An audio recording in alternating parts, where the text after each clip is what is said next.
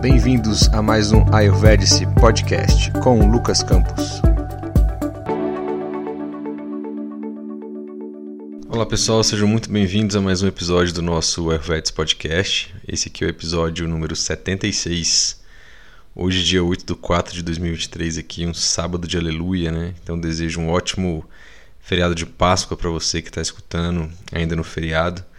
Para aqueles que estão escutando após, desejo de qualquer forma um excelente dia, uma ótima semana. Espero que tenham tido um bom feriado de Páscoa também. Bom, a gente vai dar continuidade aqui, né? Esse episódio vai ser a parte 2 sobre burnout. E o nome desse episódio é uma visão ayurvédica sobre o burnout, ok? E antes de mais nada, é, queria convidar vocês para a gente poder fazer o nosso mantra de abertura para começarmos o bate-papo de hoje. Vamos lá? Então, se você puder fazer uma respiração tranquila, prolongada, se puder ficar numa posição confortável, acompanhe mentalmente. Namami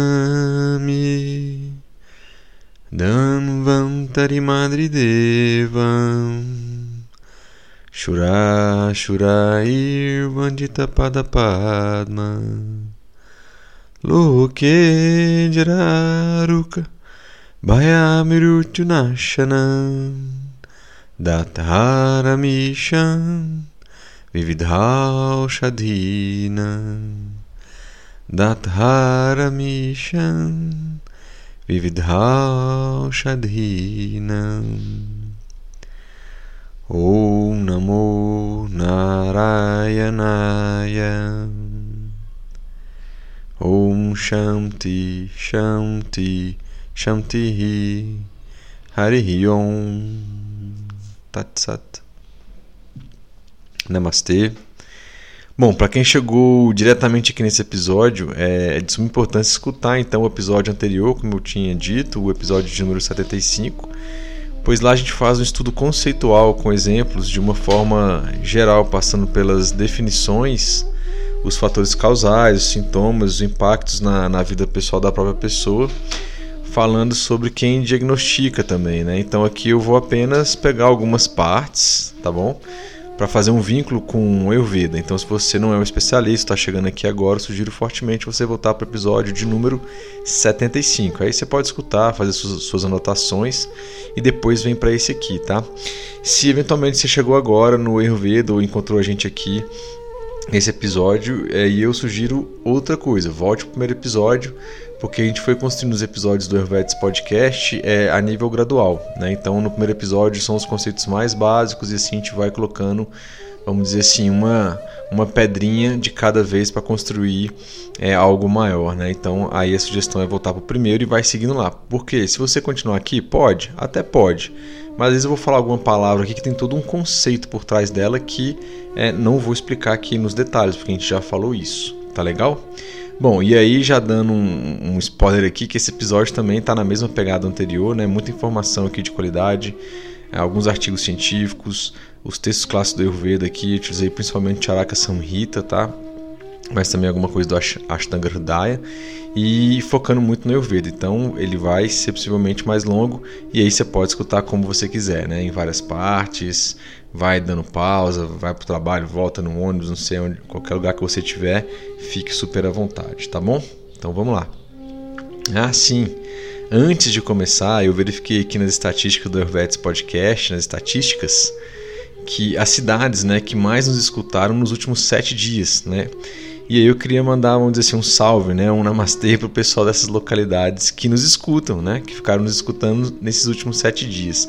Eu peguei as top 7 cidades que mais escutaram é, o Ayurvedics Podcast. Vamos começar aqui. A primeira delas é São Paulo, capital, né? São Paulo, terra da garoa, e adoro São Paulo. Vou estar aí de passagem no início de julho, inclusive ali, tá bom? Já visitei aí, uma cidade excelente. Depois vem Columbus capital do estado, norte-americano de Ohio. Olha só, a gente está indo lá para América do Norte agora com o pessoal escutando a gente lá. Grande abraço, pessoal de Columbus. Depois a gente volta para o Brasil aqui, Uberlândia, Minas Gerais, Triângulo Mineiro, né? Conheço demais, já fui algumas vezes também. O Ashram, onde eu fiz a minha formação de terapeuta Ayurveda de forma presencial, fica em Araguari, né? O Ashram lá do Dr. Ruguet. Então, obrigado aí, pessoal de Araguari e também Triângulo Mineiro ali, Uberlândia, tá bom? Depois Turim. Turim, olha só, é a capital de Piedmont, no norte da Itália. Então, dei uma pesquisada aqui, nunca fui em Turim, mas é, pela pesquisa que eu fiz, parece que é uma cidade com uma arquitetura e gastronomia assim, bem requitada, é, à frente do seu tempo, vamos dizer assim. Então, um grande abraço aí para o pessoal da Itália.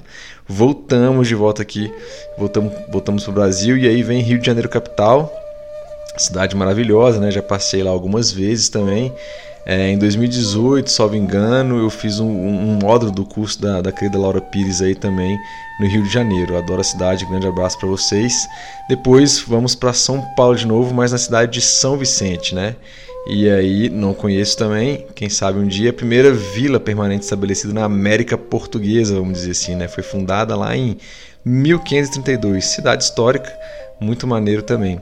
E fechando com nada mais nada menos que Milão. Olha só, voltamos para Itália novamente. Duas cidades aí na Itália escutando o Ayurvedas Podcast nos últimos sete dias. Milão com seus 1 milhão 352 mil habitantes, né? Uma cidade que fica na região da Lombardia e considerada a capital mundial da moda e do design, além de ser um grande centro financeiro, né? De extrema importância ali e com restaurantes também muito sofisticados. Pessoal, só tenho a agradecer aqui por vocês me levarem para lugares tão distintos, né? Tanto no Brasil quanto fora do Brasil também. Meu muito obrigado de fato, assim, de coração pela companhia. Isso é muito sensacional. Uh, se não fosse tecnologia, né, internet, por meio das plataformas aí, é, muito provavelmente não estava chegando nesses lugares. Né? Tem mais outras 20 cidades aqui, conforme os próximos podcasts vão chegando, eu vou atualizando aqui. Eu sei que, que São Paulo também, Rio, Brasília, Colombo sempre está nos top 10 ali. De qualquer forma, agradeço a todos vocês. Se são brasileiros morando aí fora, manda um alô aí, né? manda uma mensagem direta ali no, no Insta, né? no, no link do Ayurvedics lá no Instagram é, tem um número de zap lá. Você pode, pô, entre em contato, fala aí o que, que você está achando, o que, que você. Enfim, vamos trocar uma ideia. Fiquei bem curioso aí e agradecido de estar com vocês aí nesses lugares. Beleza? Agora sim, vamos lá, vamos dar continuidade no nosso podcast de hoje. Apesar de eu ter falado aqui, para quem chegou agora, para voltar no episódio anterior, se você não voltou, não tem problema de qualquer forma, eu vou relembrar aqui o principal conceito de burnout, né, colocado é, pelo site do Ministério da Saúde aqui do Brasil, tá? Para a gente poder pegar o fio da meada é, e aí poder depois colocar ali os conceitos de Ayurveda em cima daquilo, tá bom? Então, o que é síndrome de burnout ou síndrome do esgotamento profissional? É um distúrbio emocional com sintomas de exaustão, exaustão extrema, estresse, esgotamento físico resultante, resultante de situações de trabalho desgastante, que demandam muita competitividade ou responsabilidade. A principal causa da doença é justamente o excesso de trabalho. Como a gente falou no episódio anterior, né, existem outros conceitos. Eu estou usando aqui vários artigos. O principal deles que eu estou usando é um artigo da USP, da Faculdade de Medicina da USP, é, depois, é, quem quiser, eu tenho o link, né? Tem como a gente fazer a referência aí, eu posso passar para vocês, tá bom? Tendo isso em mente, a gente pode prosseguir com os próximos tópicos aqui. E o primeiro deles que eu coloquei para hoje é como é que a gente pode correlacionar uma doença que não existia, né? Um desequilíbrio que não existia há 5 mil anos atrás, quando os textos clássicos do Ayurveda foram escritos, né? Isso serve para qualquer coisa que possa vir a surgir também. Como é que o Ayurveda vê isso e classifica isso, né? Como é que é possível? Bom, o que eu vou comentar aqui serve na verdade para qualquer doença moderna ou desequilíbrio, né, que não foi explicitamente classificada na época em que os textos clássicos do Ayurveda foram escritos, como eu disse, né? Mas o Ayurveda, assim, ele é tão avançado, assim, tão versátil que pode aparecer qualquer tipo de desequilíbrio ou doença que ainda assim vai ser possível fazer uma abordagem por meio da ciência milenar. Foi o que aconteceu também, por exemplo, com a Covid-19, né? E, por exemplo, o, quando o Covid apareceu ali final de 2019, né, e foi classificado de fato como pandemia em março de 2020, nos textos clássicos do Ayurveda não tinha lá Covid, né? Porque existem alguns livros né, e capítulos de, de, de, textos codificados do Ayurveda que eles falam sobre várias doenças que existem até hoje, inclusive. E eles fazem todo o diagnóstico da doença ali, né? Os, sintomas premonitórios, como é que elas são classificadas, quais são os sintomas, como é que você vai fazer a abordagem, tratamento e por aí vai. Mas o Covid, por exemplo, e o burnout não existia quando eles foram escritos. Né? Como é que a gente faz isso? Né? E a explicação é relativamente simples, né? porque a gente tem que considerar que o Ayurveda vê a vida de uma forma funcional, ou seja, ela consegue colocar princípios básicos de funcionalidades para o corpo físico por meio dos doshas, dos esrotas, que são os canais, por meio dos tecidos, que são os datos, por meio das excreções, que são os malás, por exemplo. E de forma ainda mais simples, explica muita coisa pelos dez pares de opostos, né, de atributos, e os cinco, cinco grandes elementos da natureza. E faz um vínculo aí por meio do canal da mente, do corpo e da mente, né, abordando as trigunas mentais, né, correlacionando esses atributos com os doshas aí, as trigunas mentais, tá bom? Que aí, por sua vez, vai ter um impacto em um ou mais tecidos, né? E aí nos doshas e por aí vai. E olhando as características e sintomas de determinado desequilíbrio ou doença moderna, é possível se classificar como Ayurveda vê tal desequilíbrio ou doenças por meio dos princípios gerais que eu citei agora. E a partir daí aplicar os tratamentos para é, é, esses desequilíbrios, tá bom? É assim que o Ayurveda tem uma abordagem holística, né, integrativa para a saúde e para a doença. E apesar dos textos clássicos do Ayurveda terem sido escritos há milhares de anos e não mencionar especificamente doenças modernas, algumas delas, como eu comentei, os princípios gerais podem sim ser aplicados a uma ampla gama de doenças e condições de saúde, tá bom? E isso é uma grande diferença em relação à medicina alopática, né, também conhecida como medicina convencional ocidental que se concentra no tratamento é, dos sintomas, né, no tratamento de uma doença em específico, né, muitas vezes utilizando medicamentos e procedimentos invasivos. É uma abordagem focada na doença e muitas vezes não no indivíduo como um todo. Né? É claro, né, pessoal, que, que na medicina ocidental tem linhas também preventivas para as doenças, mas não é o foco tão grande. E eu, particularmente, acho que é essencial, sim, a medicina alopática ter avançado no tratamento das doenças assim, né, e focar na doença, pois isso realmente salva milhões e milhões de vidas anualmente. Né? Não dá para você chegar para uma pessoa que está tendo, por exemplo, uma parada cardíaca e querer dar uma aula para ela de Ayurveda e ficar falando que ela tinha que ter prevenido, que tinha que ter comido e tal coisa, até você terminar de, de, de falar alguma coisa, a pessoa pessoa morreu, foi embora, coitado. Então, assim, não pode, não dá tempo. Tem que intervir o mais rapidamente possível nesses casos aí. E a medicina moderna e convencional faz isso de uma, é, de uma forma é, excelente, né? E lembrar também que às vezes alguns desequilíbrios não acontecem por negligência ou ignorância das pessoas, né? Principalmente quando são desequilíbrios é, por eventos externos, né? Que não foram causados diretamente por aquela pessoa como por exemplo, sei lá, um atleta que por algum motivo quebrou um braço, né, como acontece algumas vezes. Ou no futebol lá, quando dois jogadores vão tentar cabecear uma bola e tem aquele choque de cabeça que é muito perigoso, inclusive, né? Então os médicos, os enfermeiros, o pessoal intervencionista ali, eles têm que fazer um atendimento imediato, não dá para esperar nada, não dá para aplicar, a pessoa tomar ashwagandha, né? Não dá para fazer uma bianga ali, não vai resolver nada nesses casos em específico, né? Um acidente de carro, por exemplo, que foi provocado por outra pessoa, dependendo da gravidade ali, tem que ter uma intervenção grande. Inclusive, hoje aqui eu estava andando de bicicleta com a minha esposa aqui em Brasília é, em determinado momento numa área, numa quadra aqui da, da Asa Norte, um helicóptero dos bombeiros pousou, né? E dois bombeiros saíram e foram em direção a um bloco ali, possivelmente algum acidente muito grave, alguma coisa, alguma questão, e que a intervenção foi rápida, né? Veio um helicóptero, pegou aquela pessoa ali, colocou e levou para um hospital o mais rápido possível. Muito provavelmente porque necessitava de algo rápido e pontual ali. E aí a medicina, como eu falei, moderna, consegue trabalhar muito bem nesses casos aí, tá bom? Por isso que eu acho que é sim importante, essencial as abordagens intervencionistas, né, para quando a doença já, já apareceu. E o Ayurveda faz isso também, tá, é, é, ele trata de algumas doenças, mas assim, quando é intervencionista, e a gente está aqui no Ocidente, deixa a medicina, né, deixa todas as áreas da, é, de saúde, assim, tem algum aspecto intervencionista e mais de urgência, e, e, a gente tem que deixar isso e atuar, eu sou totalmente a favor, tá bom?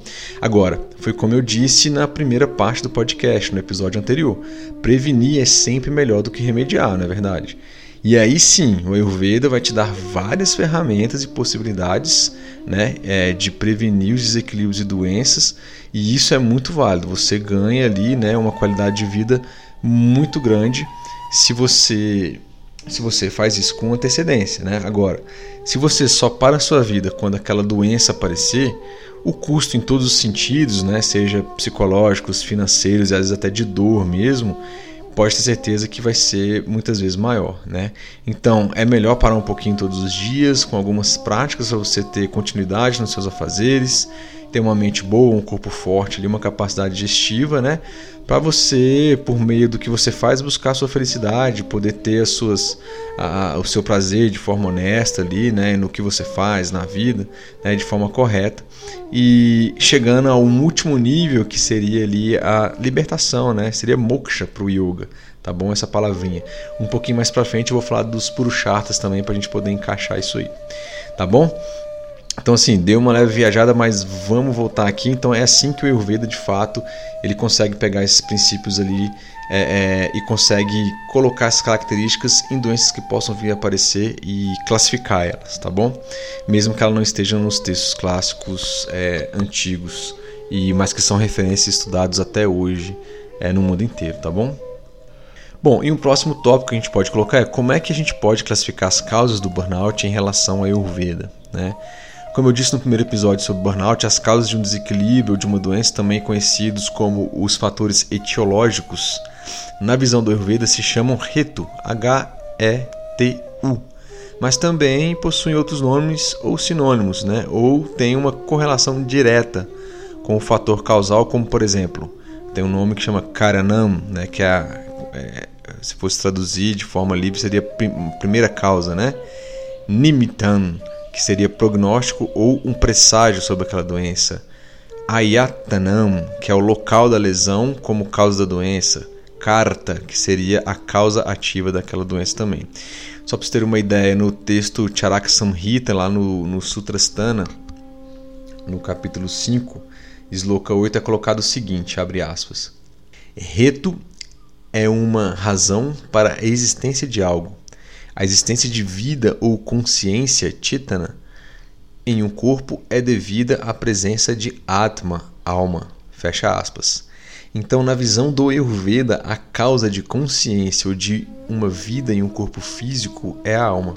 Então, poderíamos dizer que o reto, né, a origem da vida aqui na Terra em um corpo humano é por causa da alma. Né? Então, o reto, que é a alma, Consequência é a consciência e vida para um ser humano aqui na Terra. Então a causa de vida seria Atma, alma, ok? Mas falando sobre Reto, ainda no mesmo livro do Charaka Samhita, ele diz que a causa, né, a origem da doença podem ser classificadas de diversas formas, tá? É, umas duas que eu trouxe aqui inicialmente são eles, as doenças podem ser classificadas como causas diretas ou como causas de suporte ou indiretas, tá bom? Vamos ver cada uma delas. Bom, o primeiro fator, que são as causas dire diretas, Utpadaka Reto, são os fatores etiológicos que causam diretamente a doença pelo acúmulo de dosha. Né? Por exemplo, é, o comportamental, né? Um, um, acidente, um veneno, uma comida que você come, alguma coisa que é direta e impacta ali, ok? E tem causas de suportes indiretos, né? O psicológico também entra em causas diretas. No caso de, das causas de suporte ou causas indiretas, né, são aquelas que dão suporte à, à patogênese. Então, por exemplo, as variações sazonais, a hora do dia, né, são causas de apoio. É, é, estas aí indiretamente ajudam no aumento de uma patogênese e estimulam a progressão da doença. Não são a causa principal direta, mas podem contribuir, tá bom? Além desses dois tipos, o, o, o fator causal de um desequilíbrio ou doença uh, pode ser classificado também de acordo com a fonte, né? ou seja, a fonte pode ser primária, né? pode ser interna ou externa. Então, o que, que são fontes internas? Abhyantara reto é, são causas internas, desequilíbrio das funções de dosha, dato, mala e cria, ok? E fontes externas, barria reto. As causas externas incluem alterações na dieta, no estilo de vida, nas influências sazonais também, ok? Uma terceira forma de classificação de causas tem relação com o local ali da causa, né? ou seja, aonde será o impacto inicial imediato. Vamos ver cada uma dessas duas. Então aqui nesse sentido a gente tem o Sharirika Reto, que é a causa somática. Essas causas levam a distúrbios na anatomia e fisiologia do corpo, ou seja, impactam inicialmente o corpo físico, ok? Quando, por exemplo, alguma pessoa contraiu um vírus, né, que gera um dano em algum órgão do corpo, né, o impacto foi primariamente no corpo físico. Depois pode até vir um impacto mental, mas ele não começou na mente nesse, nesse fator causal aqui, tá bom?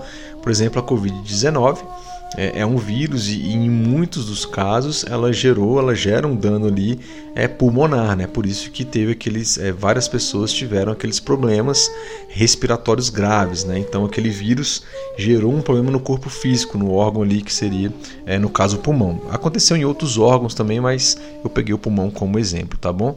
E também a, a causa da doença ali pode ter uma causa psicológica, né? Chamado Manasika Reto, ou seja, Manas quer dizer é, é mente, né? E, e Reto ali a, a causa. Então essas causas levam a distúrbios nas funções mentais. Aqui sim, a doença tem relação com algo que impacta inicialmente a mente. Né? Então o próprio burnout né, é, é algo que vem ali inicialmente de forma mental, né? ou alguma notícia que você recebe te deixa muito triste, ali magoada, com raiva e etc. E tal. E aqui, pessoal, como vimos na, na, primeira parte, está muito claro que o fator causal da síndrome de burnout, né, e a ciência e os pesquisadores dessa, é, desse desequilíbrio já estudaram, tá, está estritamente ligado à ocupação daquela pessoa, ou seja, a causa raiz, de uma forma ampla, é o trabalho. Mas o trabalho como uma fonte de estresse e ansiedade crônica que vai desaguar num burnout, num possível burnout aí, tá? Então as causas raízes são o estresse e ansiedade crônica causadas pelo trabalho em excesso, né, ou de muita pressão executada pela pessoa, tá? É, e vinculando as classificações que eu acabei de falar, existem mais, tá pessoal? Mas eu peguei apenas aquelas três categorias ali com as suas subcategorias. E vamos colocar como é que o burnout ali é colocado na visão do Ayurveda, as causas ali, né, os nomes. Então, a gente pode dizer que o burnout na visão do Ayurveda é Bahya Reta, ou seja, uma fonte externa, Utpadaka Reto tem uma origem direta e Manasika Reto tem uma causa psicológica. Né? É uma fonte externa, pois o burnout está ligado a um trabalho e um, um o trabalho está muito ligado ao estilo de vida, algo que você faz, né? gerado pelo, pelo desequilíbrio e não gerado, na verdade, pelo um desequilíbrio direto do Agni ou de alguma coisa que você uh, colocou para dentro, vamos dizer assim, do seu corpo físico. Está né? Tá muito ligado a um ambiente que você trabalha, tanto físico, de temperatura e, e por aí vai. Então é uma fonte externa, ok? Até pode e vai depois agravar os dois, a gente vai ver isso aí, mas é como uma, uma consequência também. E de origem direta, né? Ou seja, são fatores que estão fazendo acúmulos ali, gerando desequilíbrios comportamentais, psicológicos, né? Inicialmente com, com e pode chegar a tamas também, né? Ou ficar variando ali, tá bom? E aí uma causa psicológica, né? O burnout tem uma origem no, no trabalho, correto? E para muita gente hoje em dia, né, não todos, claro, mas uma grande maioria, o trabalho tem demandado cada vez mais da sua capacidade intelectual, de trabalhar muitas vezes no mundo virtual. Tem a questão hoje em dia do teletrabalho, né? o trabalho remoto, um trabalho híbrido, muita reunião online, os arquivos online, tudo muito abstrato, né? tudo, tudo indo para a nuvem, para a cloud, mas ninguém virando santo. mas você coloca tudo na nuvem, joga lá, etc. E tudo isso impacta diretamente o psicológico quando há um desequilíbrio nessa relação. Tá? A gente falou isso no episódio anterior mais sobre isso. Mas no caso de pessoas que têm como trabalho algo físico, vou pegar por exemplo aqui o de um atleta, né? Eles precisam ter um corpo físico muito bem preparado, né? E o mental também, vocês concordam? E demanda muito deles. E olha esse exemplo que eu trouxe aqui real, né? Aconteceu nas Olimpíadas de 2020, né? A ginasta, a ginasta norte-americana Simone, é, Simone Biles, é, não sei se fala, fala Biles, mas a Simone Biles, eu vou falar aqui, desistiu de disputar a final individual geral da ginástica artística nas Olimpíadas de Tóquio de 2020. Ela estava já classificada para a final em todos os aparelhos, né, o que por si só já é uma façanha. Né? E após uma avaliação médica, a atleta optou por cuidar do seu bem-estar emocional e psicológico, diz a reportagem. Olha uma parte aqui do que ela falou na entrevista coletiva, abre aspas. Preciso me concentrar no meu bem-estar, a vida além da ginástica. Ou seja, comentário meu, aqui ela quis dizer que a vida fora do trabalho, né? o trabalho dela é ser atleta, né? ser ginasta. Infelizmente aconteceu nesse palco. Estes Jogos Olímpicos têm sido muito estressantes. Uma longa semana, um longo ciclo olímpico e um longo ano. Eu acho que estamos todos muito estressados. Nós deveríamos estar nos divertindo e não é esse o caso. Fecha aspas. Na reportagem, obviamente, não cita burnout ali, mas cita estresse. Lembra que o estresse crônico pode levar a um burnout, certo? Falamos disso também no episódio anterior. Não estou dizendo que ela teve burnout, né? Eu não posso classificar isso, mas ah, se a gente for olhar e pegar o exemplo, dizer que o impacto psicológico e mental, né, mesmo ela sem estar nenhuma lesão no corpo físico, né, pode, pode encaminhar, né, nos direcionar que pode ter acontecido isso. Né? Lembra que no primeiro episódio fala que o burnout ele chega a uma, uma estafa física e mental, né, mesmo sem nenhuma lesão direta. Tá? E a causa ali foi nos leva a crer também que é algo mental psicológico, como foi colocado aqui, ok?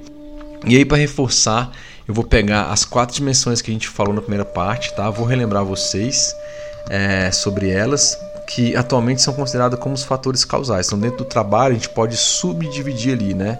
Então o trabalho é um fator causal, mas eu tenho os fatores organizacionais da empresa que eu trabalho, eu tenho os fatores individuais, eu como um funcionário daquela empresa, né? é, os fatores laborais, ou seja, o ato da minha profissão no dia a dia, o que, que eu faço ali também pode ser um fator, um subfator, e tem os fatores sociais também. Vou passar por eles aqui é, para a gente relembrar e poder depois classificar eles aqui de acordo com a Ayurveda. Sobre o, os fatores organizacionais, né? Estou usando aqui então agora é, de fato o, o, artigo da USP também, na tabela 2 aqui, tá? Estou citando literalmente todo o artigo agora os fatores organizacionais associados a índices superiores da síndrome de burnout e suas possíveis consequências. Então, um deles é a burocracia, né? excesso de normas. E quais são as possíveis consequências quando isso acontece na empresa? Impede autonomia, participação criativa e, portanto, a tomada e, portanto, a tomada de decisão. Né? As atividades são realizadas lentamente, demorando muito tempo e muita energia por parte da equipe ou do indivíduo na sua manutenção. Então eles colocaram um exemplo aqui: o tempo gasto no preenchimento de formulários, de relatórios, participação em reuniões administrativas que muitas vezes não levam a nada, tá?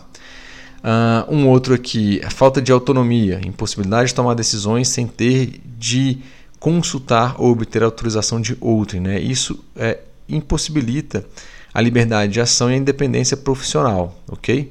Normas institucionais rígidas né, impedem que o trabalhador atinja a autonomia e o sentisse no controle de suas tarefas, então é um outro fator também a sua consequência. Mudanças organizacionais frequentes, alterações frequentes de regras e normas, provocam insegurança, predispondo o funcionário a erros, ok? Falta de confiança, respeito e consideração entre os membros de uma equipe. Isso é um outro ponto e provoca um clima social prejudicial ali. Um outro, comunicação ineficiente, provoca distorções e lentidão na disseminação da informação. Um outro subfator aqui é impossibilidade de ascender na carreira, de melhorar sua remuneração, de reconhecimento do seu trabalho, entre outros, né? Pode provocar um grande desestímulo ali do funcionário do trabalhador, né? Então, sei lá, por exemplo, você isso varia de cada empresa, de cada órgão, né? E, mas geralmente todas elas baseado no, no fechamento do ano fiscal, que também pode variar a data, mas existe de alguma forma critérios de avaliação de desempenho individual e também de equipes, né? E vamos supor que esses critérios são bem estabelecidos e você nitidamente, é, sei lá, entregou mais é, em relação ao colega que tem as mesmas atribuições que você e na hora da nota final ele acabou ficando na sua frente, né? Isso aí é, acabou que você não teve um reconhecimento pelo que você fez, né? Por que, que outra pessoa conseguiu sendo que ela não fez igual você fez? é, ela não conseguiu fazer, né, entregar igual você entregou. Então, é, isso aí pode gerar esse desestímulo aí, pode gerar um burnout, por exemplo, tá? O ambiente físico e seu, seus riscos, né, incluindo calor, frio, ruídos excessivos ou iluminação insuficiente, pouca higiene, alto risco tóxico e até de vida, né? Então geram sentimentos de ansiedade, medo e impotência. Tanto é que existem, né, dependendo da, da empresa local, existe alguns vamos dizer assim, algumas recompensas, não é esse o nome, é, é a pessoa ela, ela, recebe por estar exposta a algum tipo de risco, né? Pessoas que trabalham com é, é, elementos químicos, aquela, aquele pessoal que fica tirando radiografia também, né? Que lá pode ser cancerígeno, eles têm uma carga horária é, reduzida e, e, ganham às vezes um adicional de periculosidade. É, eu acho que esse é o nome também, né? Em algumas profissões acontecem isso, né? E isso pode gerar um burnout, né? E aumenta a ansiedade ali, né? Um medo, né? E outros fatores, né? Acúmulo de tarefas por um mesmo indivíduo, convívio com colegas afetados pela síndrome também, isso aí pode provocar. Bom, deixa eu beber uma água aqui.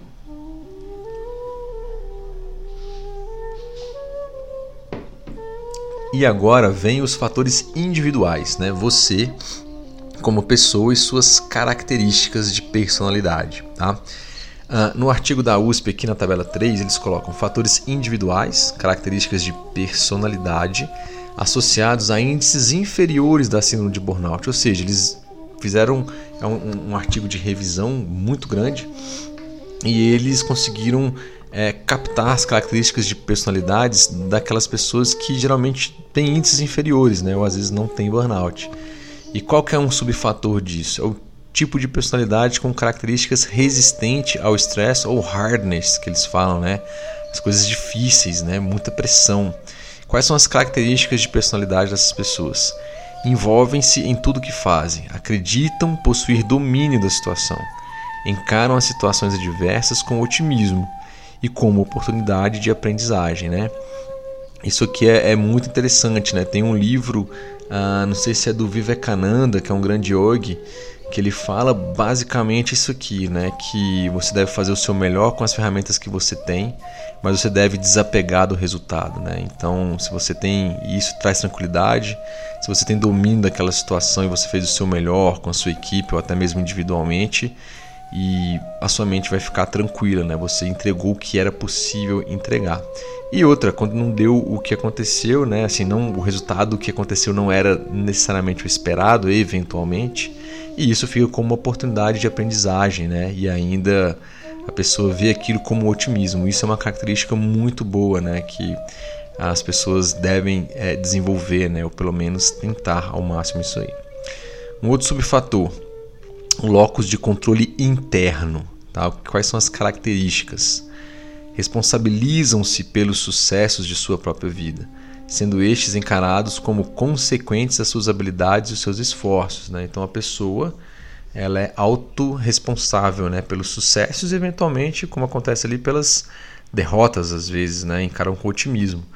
Então, e elas vinculam isso né, às habilidades e os esforços que elas tiveram. Então, locos de controle interno, eu tenho consciência, eu sei o que eu estou fazendo, né, eu me capacito, eu estou ali. E um terceiro subfator aqui seria autoestima, autoconfiança e autoeficácia, é, como característica aí de fatores individuais associados a índices inferiores da síndrome de burnout. Então, Eventualmente, se algum de vocês não tem algum desses fatores individuais que são positivos, eu acho que seria é um caminho a se buscar, né? a, a se avaliar.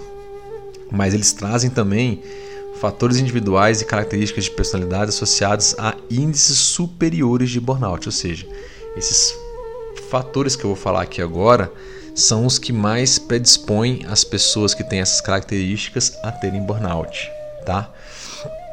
O primeiro aqui, um padrão de personalidade. Indivíduos competitivos, esforçados, impacientes, com excessiva necessidade de controle das situações, dificuldade em tolerar frustração, né? Então, assim, um indivíduo que nunca pode se frustrar, né? Que sempre tem necessidade excessiva de controlar as situações, o que é extremamente complicado isso, né? Porque na verdade a gente não tem o controle de nada, apesar da gente achar que tem. É, isso não nos exime né, das responsabilidades que temos no ambiente de trabalho, já que a gente está falando de ambiente de trabalho aqui, mas é, muitas vezes a gente não trabalha só somente a gente, né? a gente tem uma equipe.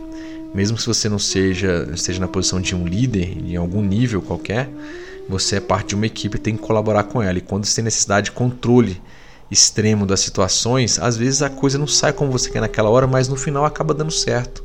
Então, pessoas que não conseguem desapegar um pouco têm esse padrão de personalidade que está associado a índices superiores de burnout. Locos de controle externo, né? Consideram que suas possibilidades e acontecimentos de vida são consequentes à capacidade de outras pessoas, à sorte ou ao destino.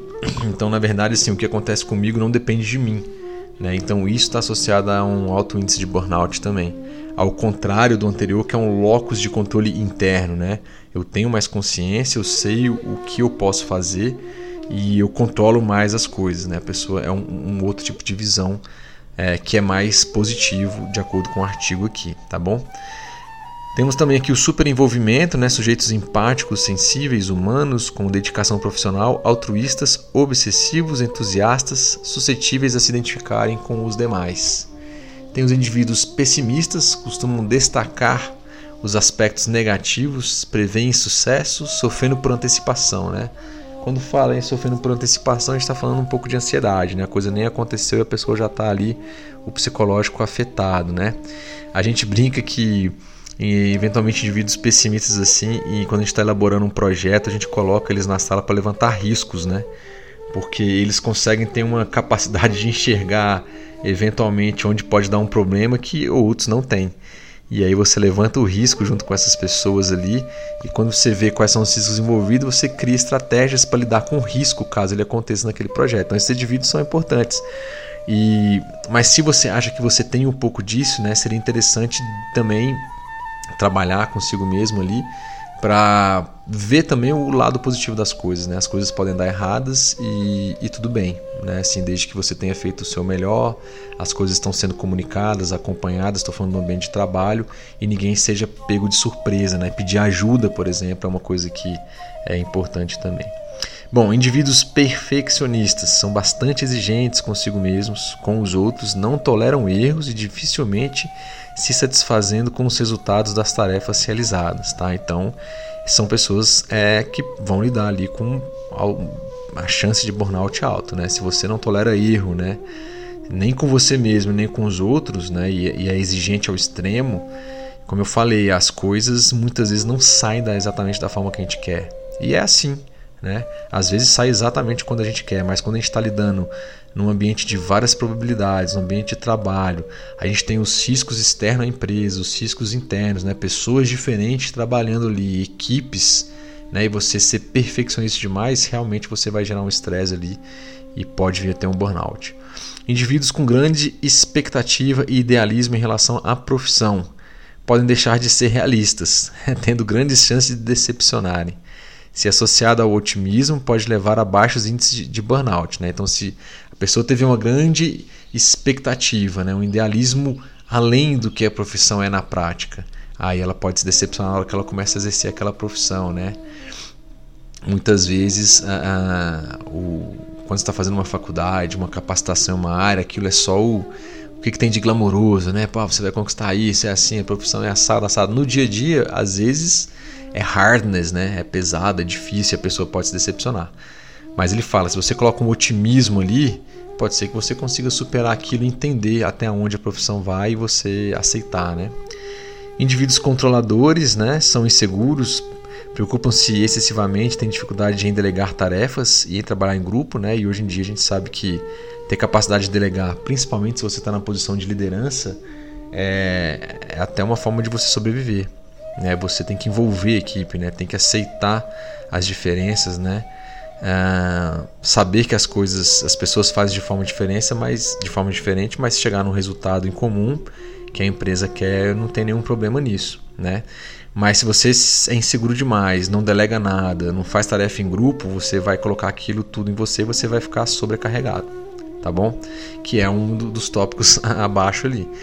E tem os indivíduos possessivos, mantêm-se sempre na defensiva e tendem à evitação diante de dificuldades, né? As pessoas que fogem das dificuldades, né? E nosso trabalho, dependendo da área que você está, as dificuldades são inerentes em todas as profissões, de algum nível, maior ou menor, você vai ter dificuldade, né? E, e a gente precisa encarar. E aí vem a questão de, da sua formação, né, o locus de controle interno, a conversa, expor dificuldades, ver se o ambiente, ou seja, é, trabalhar né, e conversar de uma forma que você possa ter capacidade de ser menos na verdade, é ser menos é, passivos, tá? Eu coloquei, eu falei talvez indivíduos possessivos, mas aqui é indivíduos passivos, ok? Que mantém-se na defensiva, né?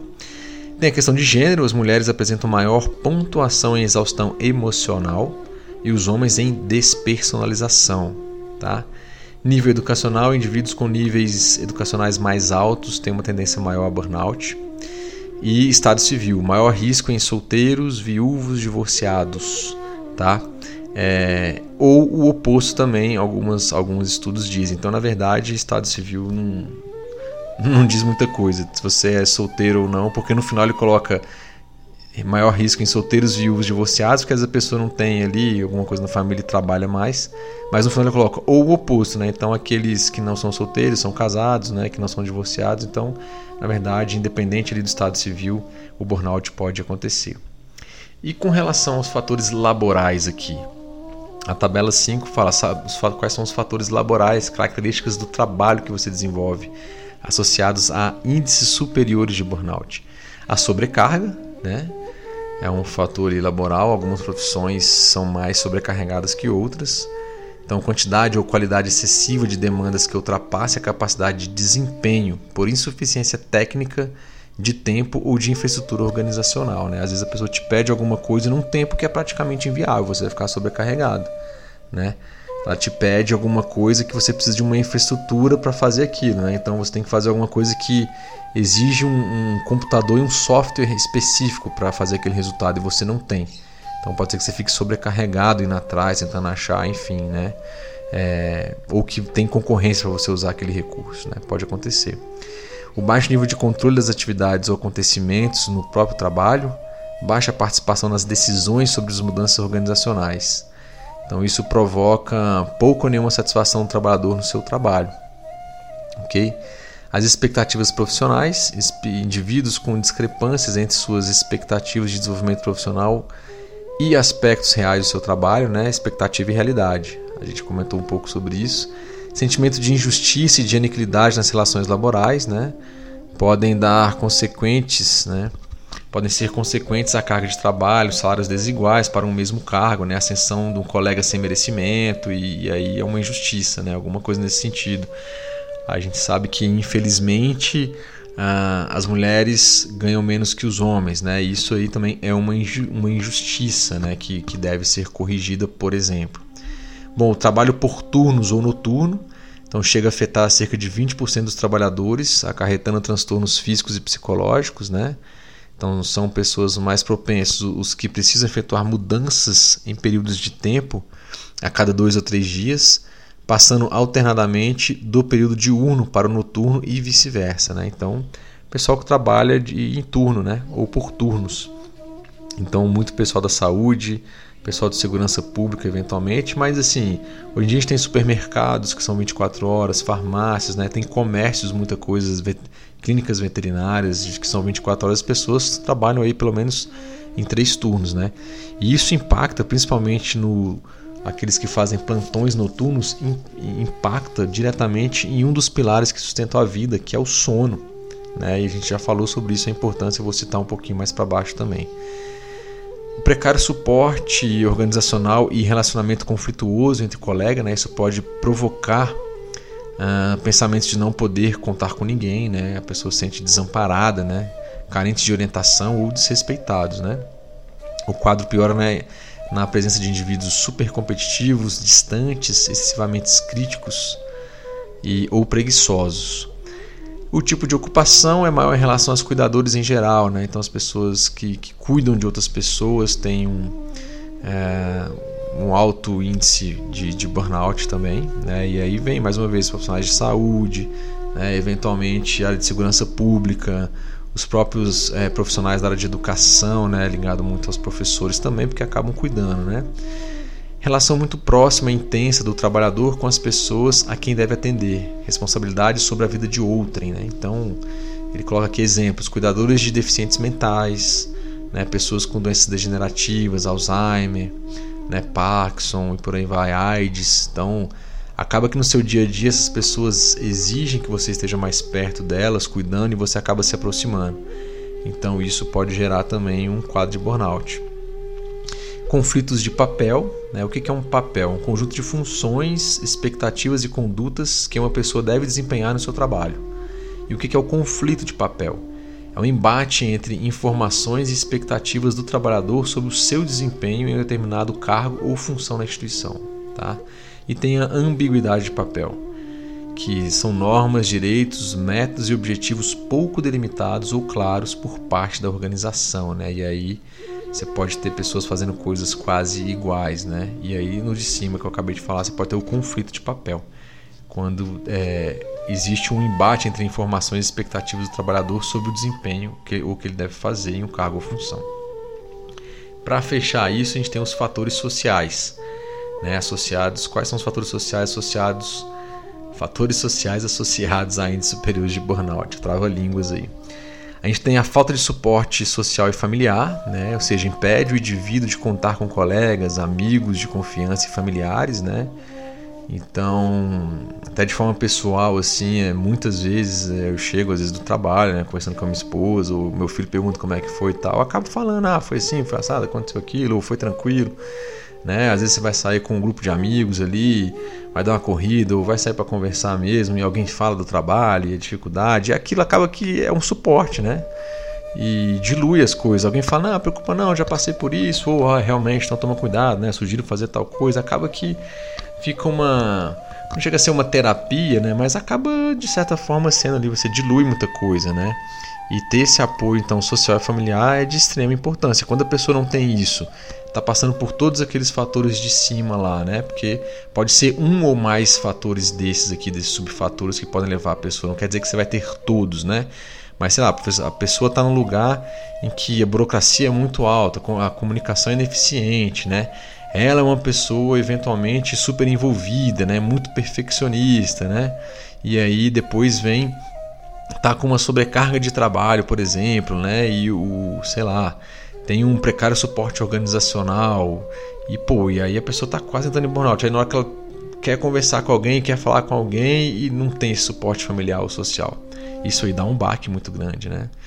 Um outro subfator social é a manutenção do prestígio social em oposição à baixa salarial que envolve determinada profissão. O indivíduo busca vários empregos, surgindo sobrecarga de trabalho e, consequentemente, pouco tempo para descanso e lazer, para atualização profissional, levando à insatisfação e à insegurança nas atividades desempenhadas. Isso é raro, mas acontece muito, né?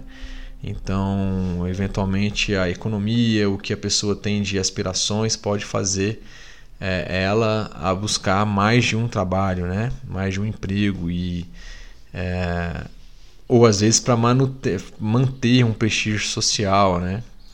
É, para manter muitas vezes a pessoa está morrendo lá tanto trabalhar, mas quer manter o carro, quer manter alguma coisa externa, né? Isso é complicado, isso pode gerar um, um burnout também, tá? E tem os valores e as normas culturais, né? Podem incrementar ou não o impacto dos agentes estressores no desencadeamento de burnout, ok? Dito isso, sabemos que de acordo com Ayurveda, temos que resolver as causas dos problemas, né, para cessar aquele problema, aquele desequilíbrio. Caso já tenha acontecido algum dano, seja físico ou psicológico, tem que tratar realmente, estabilizar esse dano, né? E ainda assim, é, correr atrás do fator causal e fazer cessar também, né? Então, por isso que no Ayurveda tem uma frase que fala: trate o mais rapidamente que puder o mais simples desequilíbrio que aparecer, não deixe acumular, pois dependendo da magnitude que ele tiver, e se acumular aí pode não haver mais cura, ok? Eu não estou dizendo que seria o caso aqui, mas pode acontecer. Mas um exemplo que me veio aqui à cabeça, por exemplo, sei lá, um câncer, né? Um câncer de mama. Os especialistas dizem que esse tipo de câncer aí pode demorar, né? Varia, mas é um consenso entre 7 a 10 anos para aparecer. Então, quando eventualmente uma pessoa descobre um câncer de mama, ele começou a se formar de 7 a 10 anos antes, né? E se a pessoa faz exames de rotina, exames de toque, né, as, os exames recomendados ali também, detecta no começo alguma anomalia presente e trata, aí as chances de cura são altíssimas, né? Chegam perto de, de 100% ali. Do contrário, se não tem essa preocupação, se não tem acesso à rede de saúde, etc., não, não tem um pouco dessa educação de, de, de saúde e tal, e se descobrir alguma coisa que já está em estado avançado, né, em alguns casos pode estar em metástase, não tem mais como curar. Aí é, é cuidados paliativos, né? Vai para casa, não tem cura e, e é cuidado paliativo, né? Infelizmente até a pessoa morrer. Um outro tópico que eu quero trazer para vocês é como é que a gente pode então classificar os sintomas de burnout em relação à Ayurveda. Alguns sintomas do burnout, pessoal, eles podem ser ali físicos e psicológicos, tá? Quando a gente fala de coisas físicas no Ayurveda, a gente vai vincular os doshas, a gente pode vincular o Agni. Quando a gente fala também de fatores psicológicos, eu tenho que fazer um vínculo aqui às trigunas mentais. O que é Sattva, Rajas e Tamas, tá? Então, antes de eu relembrar quais são os sintomas do burnout, os físicos e os psicológicos, eu vou, vou dar uma leve revisão aqui sobre as trigunas mentais, tá? E a, as trigunas mentais são assim, é, classificações de como é que, de uma forma geral, pode ser a mente da pessoa, né? É, são três, né? Por isso tri, sattva, rajas e tamas, sendo que duas dessas aqui é considerado doshas mentais, que são rajas e tamas. Doshas é aquilo que decai, que pode gerar desequilíbrio. E sattva, que é uma, uma triguna, é, não é considerado desequilíbrio, então não pode ser considerado um dosha, tá bom? Então o que é sattva? É aquela mente iluminada, né? Mais pura, né? É, e uma causa para uma mente mais positiva. Então reflete a sabedoria, é uma qualidade que não é perturbada, né? ela pode ser mascarada por ages e tamas. Então, na verdade, todos nós, todos nós, todos os seres humanos, no nosso interior, de fato, somos uma mente iluminada e pura, né, com plena sabedoria. Porém, a gente vai, entre aspas, sujando isso com os doshas, rajas e tamas, né, e com o nosso estilo de vida, né? E com isso a iluminação vai ficando cada vez mais deturpada e encoberta, né? É, tem um templo na Índia que no meio dele assim tem uma, uma, uma chama bem forte. Só que quando você entra no templo, você não consegue enxergar aquela, aquela lâmpada, aquela chama. E tem várias camadas de panos que fazem com que você não consiga enxergá-la. E conforme você vai passando pelos panos e retirando, você começa a enxergar aquela aquela chama lá até você chegar e ver claramente. Isso assim é a nossa mente esses panos que nos fazem é, ficar obscurecidos ou nos fazem a não enxergar a nossa iluminação, quem realmente são, somos, é, rajas e tamas, né? são os nossos desequilíbrios. Então, no fundo, todo mundo tem uma mente iluminada. E aí, baseado aí que a gente pode extrapolar, extrapolar um pouco, mas não vai ser o caso devido eventualmente a karmas passados, karmas atuais, você ainda não consegue enxergar bem essa iluminação. Tá? Isso é sattva, mente equilibrada. Você não cria desequilíbrios para você mesmo nem para aqueles que estão ao seu redor também. E aí vem o outro, que é rajas. Lembrando, sattva pode ser mascarada por rajas e tamas, que aí são doshas mentais, desequilibram a mente. Então, rajas representa todas as atividades e movimentos que ocorrem no corpo e na mente. Se Rajas estiver desequilibrado em grande escala e dominar a mente, ela passa a ficar hiperativa. Tá? Em uma escala maior, pode levar a pensamentos ultrajantes e emoções como raiva, muita ansiedade, muito estresse, agressividade, né? E está muito ligado aí por meio dos atributos e por meio do canal da mente, é, a pita ou vata, tá? É por aí. Tamas é considerado uma contraposição a Rajas em relação às suas funções e expressões. Se Rajas representa algo ativo, movimento, Tamas vai apresentar algo mais parado. Se Rajas representa hiperatividade, Tamas vai representar o déficit né, em alguma função. Se Tamas estiver em maior quantidade, se a gente pode quantificar isso, mas para um aspecto didático aqui, ela irá mascarar Rajas. Então suas atividades ficarão mais lentas, Tamas irá também mascarar os aspectos mais puros de inteligência, sabedoria de Sattva, gerando assim a perda de capacidade de raciocínio. E a pessoa se comporta como uma pessoa estúpida, né? A mente fica embotada ali, né? E vai acontecer uma quebra, uma ruptura entre os pensamentos e as ações, né? Tá muito ligado ao dosha kapha. Como é que você vê o quanto de tamas uma pessoa tem na mente? É simples a distância sobre o que ela sabe do que é correto e do que ela executa daquilo que ela sabe. Como assim, Lucas? Me dá um exemplo. Vou dar um exemplo. Eu sei, por exemplo, que. Nossa, falei exemplo pra caramba, mais uma vez. Eu sei que é, é preciso dormir. O, que o sono é um pilar que sustenta a vida e a gente precisa dormir ali entre 6 horas e meia a 8 horas, 8 horas e meia, no geral das pessoas, tá? Isso é um geral. Eu, Lucas, preciso dormir pelo menos 7 horas, 7 horas e meia, tá? É o meu padrão aqui. E eu sei disso, eu sei o como isso é importante, o quanto isso impacta na questão é, intelectual, quanto isso impacta na recuperação é, neural dos neurônios, né, regeneração de todas as células, até mesmo na capacidade digestiva e metabólica. Ou seja, o sono ele é, ele é base para a vida, é um pilar da vida. E mesmo eu sabendo disso, por exemplo, eu, sei lá, é, sempre como muito tarde, 11, meia-noite todos os dias, e aí fico vendo TV até uma da manhã, duas da manhã e preciso acordar às 7 horas da manhã. Né? Então, assim, eu não vou ter um sono de qualidade. Então, mesmo eu sabendo da necessidade do quão é importante ter uma quantidade e qualidade de sono bom, eu não consigo executar. Então, minha mente está muito tamássica. Tá? Eu não estou tendo. Assim, ela está embotada. Não, apesar de eu saber, eu não consigo executar aquilo. Um outro exemplo pode ser assim: uma pessoa ela foi diagnosticada, sei lá, com diabetes. Ela precisa fazer uma reeducação alimentar, uma dieta com mais qualidade, mais fibras, né?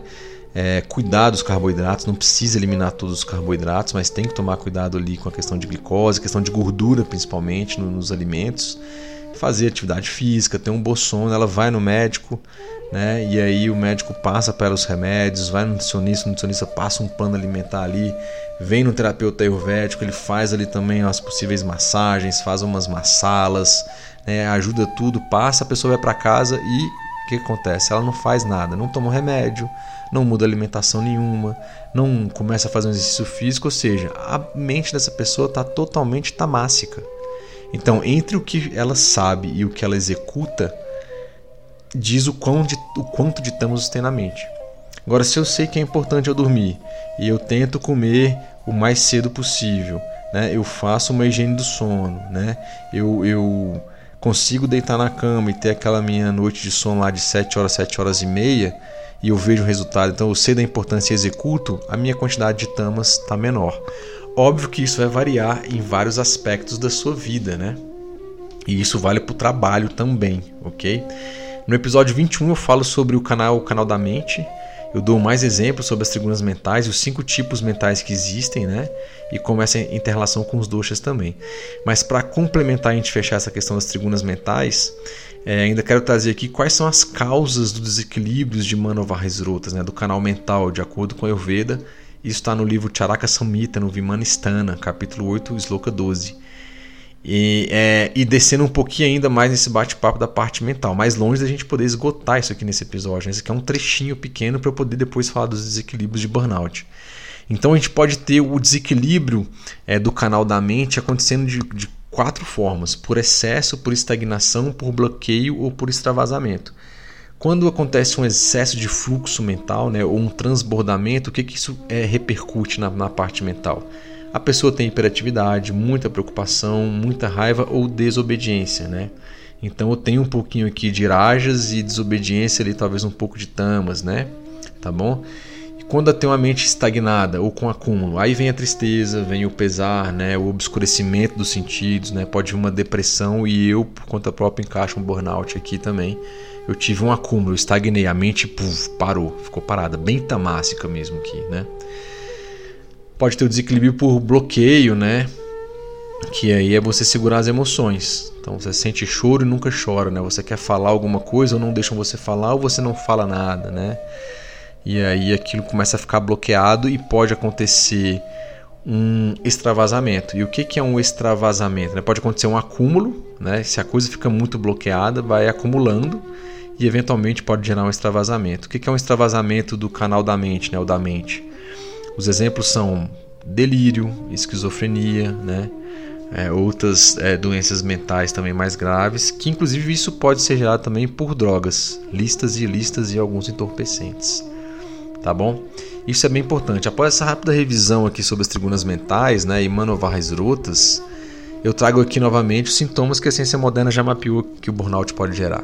A gente tem que lembrar que ele começa geralmente com um estresse crônico no ambiente de trabalho e pode evoluir para uma ansiedade crônica e vice-versa.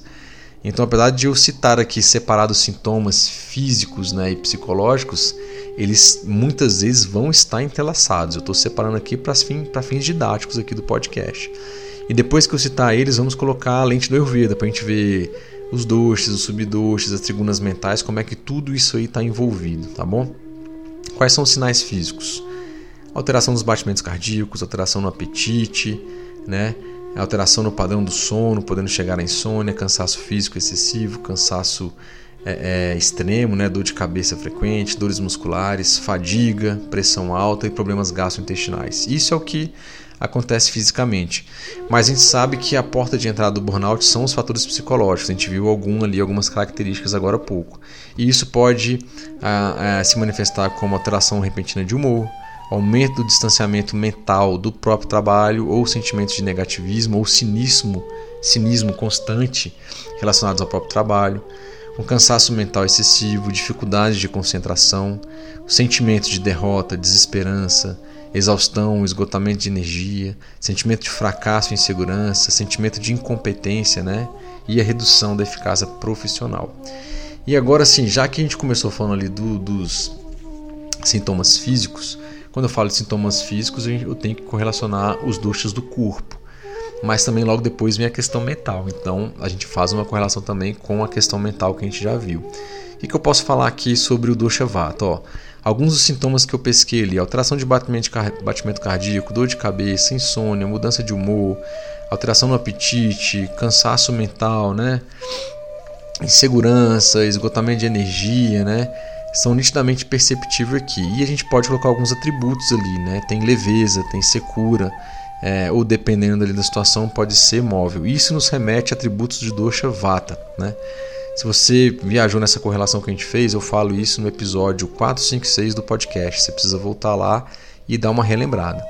E se eu falo de atributos leves, né, imóveis, eu consigo remeter ao dosha vata, então a gente pode dizer que primariamente temos no quadro de burnout um desequilíbrio do dosha vata com certeza. Tá, pessoal? Então assim, se você está escutando, já sabe o que é um pouco do Ayurveda e está em burnout ou está percebendo alguns sintomas, o Vata vai estar tá gravado aqui. Então talvez seja o principal dosha a, a, se cuidar aqui, né? E quais são os subdoshas de Vata, né? Que a gente pode falar que também estão envolvidos, né? Eu tenho o Pranavayu, né? Que é o principal de todos os subdoshas de Vata que tem uma ligação mental, consciência, percepção e atenção, que aí impacta nas sensações, que impacta nos sentimentos, nos pensamentos e nas emoções, que é o primeiro fator de gravação dos duchas, né? Então, se a pessoa está com as emoções totalmente descontroladas, os duchas, todos os outros vão se descontrolar. Depois a gente tem o Dana Vayu, né? Que o Dana Vayu está muito ligado ao entusiasmo, ao vigor, capacidade de trabalhar e memória. Então, se ele tiver em desequilíbrio, você não vai ter memória, você não vai ter capacidade de trabalhar, você não vai estar com vigor, nem texto, entusiasmo. O Viana Vayu, né? O Viana Vayu é o Vata que controla de fato os movimentos de tudo, não só do corpo físico, mas, por exemplo, de batimentos cardíacos, né? O movimento sanguíneo, né? E quando, quando lá fala que você tem alterações de batimentos cardíacos, o Viana Vayu está envolvido.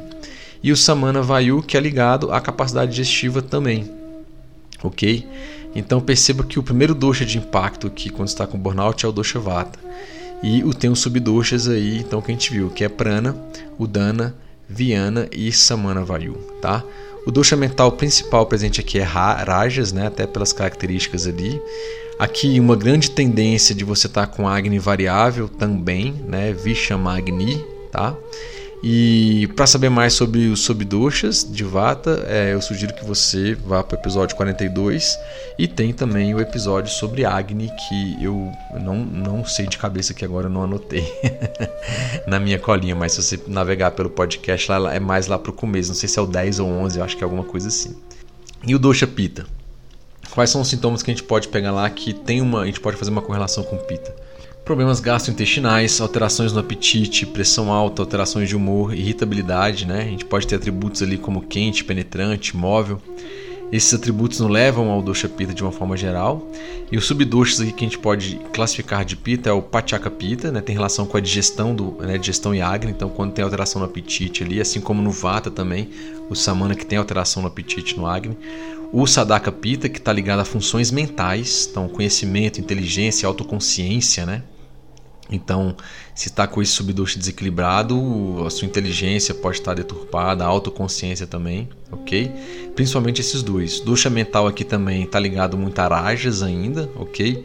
O Agni ele pode ser variável ou alto, Tikshna Agni, né? Então aí tem que para cada pessoa depois a gente tem que avaliar o como isso reflete nela e poder classificar melhor. Mas que eu estou colocando possibilidades e para saber mais sobre os subdoshas de Pita aqui você vai no episódio 43. E Kafa, Kafa pode estar envolvido? Bom, quando a gente fala de é, exaustão, esgotamento de energia, fadiga, né, falta de apetite, né, problema gastrointestinal, desesperança, né, ele traz ideias de atributos de pesado, algo mais parado e lento, não é verdade? Então esses atributos nos remetem ao dosha kapha e aos subdoshas avalambaka kapha, que além de outras funções confere confiança, coragem, habilidade de enfrentar problemas, olha só, suporte nas adversidades da vida. E se isso não está equilibrado, vem a desesperança, por exemplo, que é um dos sintomas que apareceu lá. Então o CAFA está envolvido. Cledaca, CAFA, né, ligado à capacidade digestiva, né? Então muitas vezes aqui a pessoa pode ir para um Mandagni, um Agni baixo, e o Tarpaka Kapha, que é um outro subdosha que está ligado ao contentamento, ligado à memória, à mente subconsciente, aos pensamentos. Então perceba que as, por mais que os doshas Vata Pitta Kapha estejam muito ligados ao corpo físico, eles têm sim, de acordo com os textos clássicos, vínculos em algum aspecto mental, né? e vai acontecer por meio do canal da mente, por meio dos atributos, impactando mais em rajas ou tamas. Tá? Nesse caso aqui, possivelmente dosha mental mais tamas, mais pesado, a mente mais embotada aqui, tá bom? E aí pode chegar muitas vezes é, pessoas com cafa gravado, pode entrar em depressão, né? E aí pode chegar no burnout. A gente já viu com relação de burnout e depressão. E o Agni baixo, então já sabe. Se quiser ver um pouquinho mais sobre o subdosha de Kapha, episódio 46. Quanto ao Agni, né, é, esse tem uma, uma relação direta com os doshas e vice-versa. Falamos bem dessa relação do Agni nos episódios 11 e 12, aí ó, coloquei mais aqui para baixo. Então recomendo que você escute lá ou volte, depois você acaba para relembrar algumas coisas e perceba que os, os desequilíbrios gastrointestinais aparecem como sintomas. Isso está intimamente ligado ao dosha predominante no desequilíbrio, né, bem como o Agni, né, em relação ao dosha mental, rajas ou tamas. Então, devemos lembrar que o principal fator de desequilíbrio dos doshas são as emoções e o burnout está intimamente ligado às emoções percebidas, digeridas pela pessoa naquele ambiente de trabalho que ela está inserida, né? e que pode gerar um estresse ansiedade, que se não for corrigido e virar algo crônico, pode desembocar em burnout. Então, toda vez que a gente é atacado, pessoal, por situações de estresse ansiedade, ou seja, emoções que têm atributos de um dosha, a primeira reação do seu organismo é aumentar aquele dosha no local original dele, no sistema digestivo. Tá? Então, quais são a, a sede, né, a morada dos doshas no sistema digestivo nosso? O vata está no intestino grosso, o pitta está no intestino delgado e kapha está no estômago. Tá?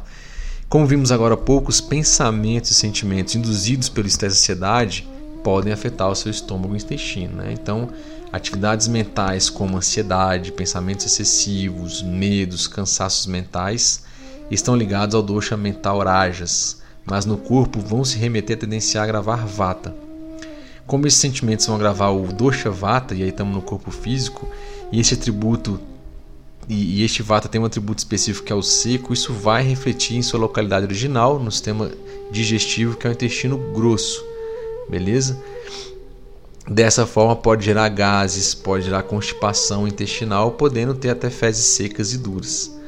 Se a mudança de comportamento é uma agravação de pita ducha, alteração de humor, irritabilidade, também que são outros fatores ali do, do burnout, e com isso induzir a uma irritabilidade no intestino delgado, que é onde o pita mora no sistema gastrointestinal, pode gerar, por exemplo, diarreia. Já viu que tem pessoas que ficam nervosas da diarreia, tá? Muitas vezes ligada assim no intestino irritável, às vezes, tá? Uh, e, e, tem pessoas estressadas né, que vão ao banheiro ao invés de ficar constipada, e outras constipam. Então percebam, tem a ver com a natureza da situação, né, a natureza da emoção ligada ali ao ducha também, que está se agravando naquela pessoa. E se for aquele sentimento de pesar, de sentimento de fracasso, desesperança, fadiga, né, a mente mais tamássica, a comida fica parada no estômago, não digere, a pessoa não consegue ir ao banheiro, ou se vai não tem esvaziamento completo. E isso nos remete ao Manda Agni. E eu trouxe uma correlação aqui em primeira mão para vocês entre os doshas e as trigunas mentais, para vocês fazerem uma correlação e a gente poder analisar na visão do burnout. Olha só, uma pessoa, um, na verdade, um vata dosha, quando a pessoa está em sattva, o que, que essa pessoa é? É uma pessoa energética, adaptável, rápida para compreender as coisas, boa comunicação, forte senso de unidade humana, forte energia né, de cura, bom entusiasmo, espírito positivo, talentoso para iniciar as coisas, boa capacidade para mudanças e movimento. Então isso é uma pessoa vata que tem sattva na mente, tudo de positivo, né? Agora uma pessoa vata onde rajas está comandando a mente daquela pessoa. Tem decisão, a pessoa não é confiável, é hiperativa, muito agitado, volátil, né? Faz uma coisa depois faz outra, impaciente, distraída demais, ansiosa, tagarela, superficial, muito barulhenta e desordenada também, ok? E quando é, a pessoa vata está com tamas, Aí a pessoa está muito medrosa, a pessoa fica desonesta, deprimida, olha só, autodestrutiva, né, mentalmente, é, mentalmente também perturbado e tendência a fazer utilização de drogas ilícitas, tá? Então você percebe que quando a pessoa, quando a gente fala assim, ah, mas o Vata é sempre a pessoa ansiosa. Não, depende muito de Sattva, Rajas ou Tamas, tamas da das trigunas mentais. E perceba aqui, ó, quando eu falo de Vata e com Rajas, indeciso, hiperativo, agitado, impaciente, perturbado ali, nervoso, é, são algumas coisas que isso pode estar sendo provocado pelo trabalho. O trabalho está aumentando Rajas demais naquela pessoa Vata, né? E pode eventualmente desencadear num Tamas ali, tá bom? E uma pessoa pita quando ela está com sattva na mente. Ela é inteligente, é uma pessoa que tem clareza, muito perceptiva, bem esclarecida, discernimento bom, determinada, né? é uma pessoa independente, de caráter fraterno, corajosa, um bom líder e um bom guia. Mas se Rajas começa a invadir essa pessoa pita, ela começa a ficar teimosa, impulsiva, ambiciosa, agressiva, controlador também, ó crítico, manipulador, arrogante e vaidoso. Se você perceber alguns, ah, alguns dessas, desses fatores aqui com aqueles fatores individuais lá que a gente falou do burnout, a gente percebe que tem muito deles que são uma pessoa vata com rajas na mente e pita com rajas também, tá bom? E quando Tamas invade aquela pessoa pita, ela vira vingativa, vira violenta, né? A pessoa vira uma pessoa destrutiva mesmo, criminosa, vil, muito assim, é uma pessoa odiosa, então perigosa, uma pessoa perigosa, criminosa. Né? Então os criminosos aqui estão com a mente tamássica, né? ela não tem nenhum problema em destruir alguém, né? em ser violenta e para as vias de fato. Então é onde Tamas ali, a mente daquela pessoa ficou totalmente embotada, ela perdeu a noção da, da, da realidade ali e faz algumas coisas ah, complicadas. E Kafa, quando Kafa está com Sattva na mente, a pessoa calma, pacífica, contente, estável, né? consistente, leal, amorosa, sabe perdoar, sabe ser paciente, né? devotado, receptivo, educado, tem uma fé boa. Então, tudo de bom, né? Uma pessoa cafa e com sattva na mente. E quando ela está com rajas na mente? Rajas invadiu ali, né? Então é uma pessoa controladora, pegada, voraz, ambiciosa, materialismo, materialista, né? sentimental e muito carente também. E se tamas chega na mente dessa pessoa, ela é sombria, grosseira, muita letargia, né? demora para fazer as coisas, depressiva, muito apático, preguiçoso, né? a pessoa fica muito obscena e muito insensível também. Né? Então percebam que assim, é, talvez aquelas pessoas que têm um locus de controle interno, que a gente falou ali em cima, Sattva está mais presente na, na, vida dessas pessoas, dependendo de ser Vata, Pitta ou Kapha. Lembrando que a gente tem os três doshas, tá? Mas a gente pode ter eles, um dos dois ou os três, mais em evidência ali. Mas quando Rajas e Tamas entram, que são desequilíbrios, doxas mentais, aí pode vir todas essas características. É, a gente consegue correlacionar facilmente essas coisas aqui com a, ah, alguns daqueles fatores lá do, do locus pessoal ali de, da pessoa, externo ou interno. O que precisa ficar bem claro aqui é que o burnout, muito provavelmente, né, os três doxas podem estar desequilibrados, pessoal. O Vata, certeza, e algum outros dois ou os três podem estar presentes, né? E eles vão ter interação com as trigunas mentais, né? Então dependendo da pessoa. Mas o Vata, como eu falei, é fato, ele vai estar desequilibrado com certeza. E aí pode variar de pessoa para pessoa os sintomas. Né? Para um, umas pessoas podem ser mais fortes o sintoma de Vata com Pita, de Vata com Kapha, ou Vata, Pita e Kapha, e aí tem que o terapeuta ayurvédico ali vai fazer esse diagnóstico aí, né? Bom, a gente já falou dos sintomas e causas do burnout na visão do Ayurveda agora, e agora precisamos explorar como é possível também nessa visão fazer uma abordagem ali, né? Seja preventiva ou para um tratamento, né? Lembrando que aqui no, uh, no Brasil o Ayurveda é tido como uma prática integrativa e complementar de saúde, ok? É, muito provavelmente ela não vai ser a abordagem principal. Lembrando que quem diagnostica o burnout de acordo com o Ministério da Saúde é um médico psiquiatra, né? muitas vezes o psicólogo também que pode encaminhar para um psiquiatra ali também, ok? E aí o Ayurveda vai vir agora, vocês vão ver aqui, que com abordagens que vão ajudar bastante nesse, nesse acompanhamento aí, ok? As abordagens ayurvédicas, então, que eu vou citar aqui, podem ser aplicadas para se evitar o aparecimento de burnout ou para apoiar aquelas pessoas que já estão em tratamento e estão nessa situação, né? Então a gente já viu que ao se detectar a causa raiz reto de um desequilíbrio ou doença, a gente tem que cessar aquilo lá, correto? E não ficar apenas na reação, né? Eu comentei também. Então, se a pessoa está com febre, vai tomar somente um, um antipirético, né? um remédio para febre.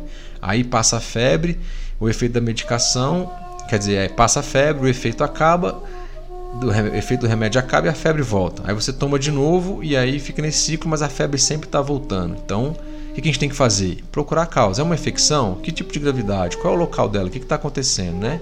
Porque se a pessoa não descobre a causa e fica só tomando remédio para a consequência, né, o que está acontecendo, pode ser que aquilo desemboque uma coisa muito mais grave se não for resolvido, tá bom?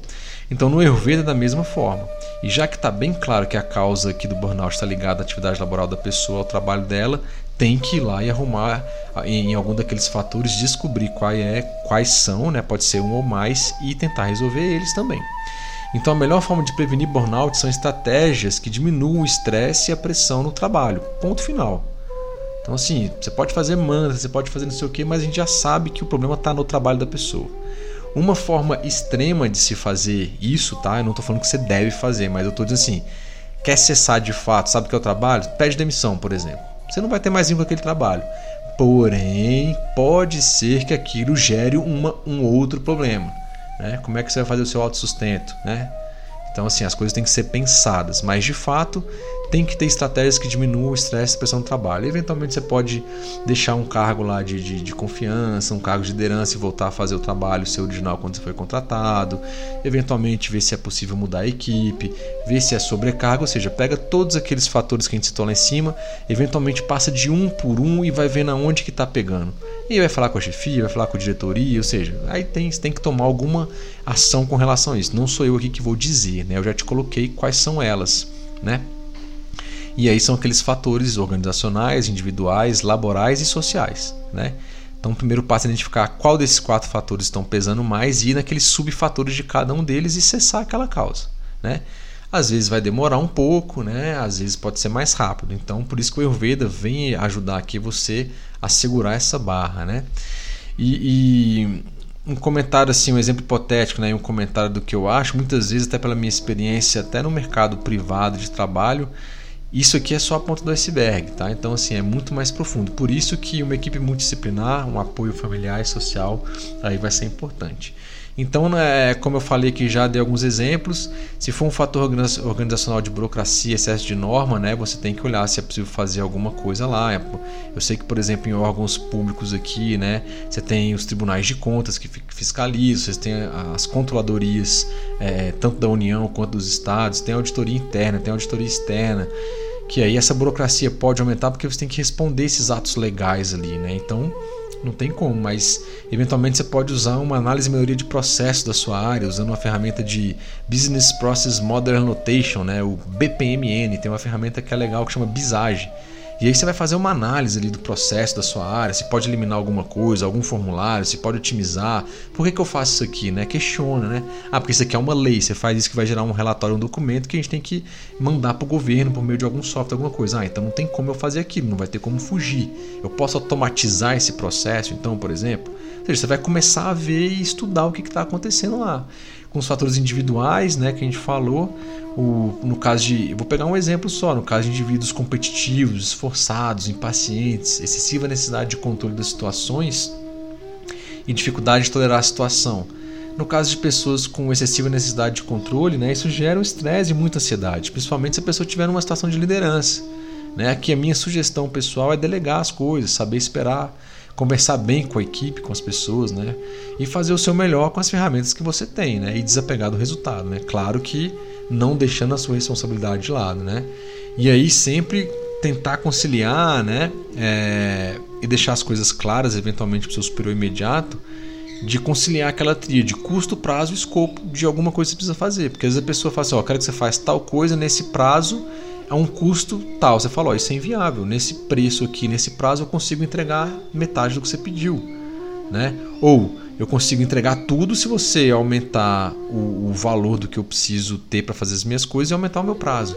Então tem que casar essa tríade aí e mostrar isso aí eventualmente para o seu superior imediato. Né? Se você é uma pessoa controladora, a mente estará jástica demais. Seu pita pode trazer muita irritabilidade, seu agni pode ficar variável ou muito alto também tá bom? O que fazer aqui? Bom, aqui é uma psicoterapia realmente, por meio de um acompanhamento psicológico, né, médico, pode ajudar, ajudar a lidar com seus padrões é, pessoais, né? A própria psicoterapia do yoga e do ayurveda, a gente vai falar mais abaixo também, vai ajudar bastante nessa questão, ok? Então, é, daqui a pouco a gente fala um pouco mais sobre isso. Fator laboral ligado à sua atuação profissional, diário, o que, que você faz? Vou pegar um daqueles, sobrecarga, por exemplo. Quantidade ou qualidade de demandas que ultrapassam a capacidade de desempenho por insuficiência técnica, de tempo ou infraestrutura organizacional. Isso aqui, para mim, muitas vezes é o principal fator hoje em dia, pessoal, tanto em governo quanto em empresas privadas, tá? Pelas andanças que eu faço. É, eu trabalho no governo, numa estatal federal, e também dou aula em faculdade, né? particular e antes do governo trabalhei sempre em empresas privadas ali com muita demanda sobrecarga sempre teve presente em muitas épocas é, em alguns cargos. Então as empresas e até nos órgãos públicos estão exigindo cada vez mais resultados né, com condições de trabalhos mínimas né, em vários casos e gerando uma sobrecarga muito alta para as pessoas. Então aqui você tem que se conhecer bem pessoal. Tem gente que consegue se organizar e lidar com alta carga de trabalho lida muito bem com isso. Geralmente, cargos de lideranças, chefias, supervisões diretorias lidam com sobrecarga, quase certeza. Mas funções é, e funções convencionais em ser de liderança hoje em dia também. Então, dependendo do ramo de trabalho, da profissão da pessoa, isso também pode ser em maior ou menor grau. Por exemplo, no auge da pandemia 2021-2022, os profissionais que mais tiveram uma sobrecarga física e mental psicológica foram, com certeza, da área de saúde. Né? Todos né? Assim, tem vários, dezenas de estudos mostrando como isso impactou a vida desses profissionais. Né? E com certeza tiveram muitos afastamentos por burnout aqui. Né? O que fazer? Saber colocar limite né, na sua atuação profissional. Conversar com seus pares, seus superiores, né? é importante mais uma vez. Saber dizer não também é importante. Eu sei que é complexo muitas vezes, eu tenho noção disso, né? Muitas vezes você precisa daquele emprego, né? Mas se você não tiver um limite, lembra que a gente falou no episódio anterior, Sempre que você não tem um limite, você vai chegar a um extremo, né? a uma exaustão em alguma coisa. Isso serve para tudo. Isso aqui no caso do trabalho vai virar um burnout. O fator social, vamos pegar aquela ideia que a pessoa é, quer um prestígio social, né, em oposição à baixa salarial, que envolve determinada profissão e ele busca por vários empregos ali, né? E aí pouco tempo para descanso, para lazer, para autocapacitação e aqui é a busca incessante pelo sucesso. Né? Na, na, na parte 1 do episódio a gente também falou sobre isso. Nós, por um lado, somos incentivados cada vez mais a buscar né, e ter mais. Nosso mundo é o famoso 24 por 7, né, entre aspas, don't stop. As produções não param, são três turnos diários de trabalho, as pessoas cada vez dormindo menos, né? sempre no modo sobrevivência de estresse. Né? Olha só, estresse crônico, lembra burnout? O Ayurveda fala que na vida adulta, talvez entre os 20 até os 50, 60 anos de idade, realmente é a fase pita da vida, onde a gente tem que ir atrás das conquistas, a busca pela vitória do seu emprego, né? É uma energia que acontece ali, muita transformação, né? Muitas vezes laboral, em busca de dinheiro. Você está conquistando relacionamentos, vai construir, vai comprar uma casa, algum lugar para morar, enfim, tá? Não está errado nisso, né? Isso, isso é da natureza humana no geral porém deve ser de forma equilibrada. Né? Você precisa perceber se essa busca está seguindo os quatro objetivos da vida humana, que é arta, a busca pela propriedade material de sustento seu, da sua família, mas também retribuindo de alguma forma para a sociedade local no que você está inserido. Né? Isso de forma legal, dentro das leis, dentro da moralidade, da ética. É assim e assim a sua consciência ficar tranquila. Isso chama arta.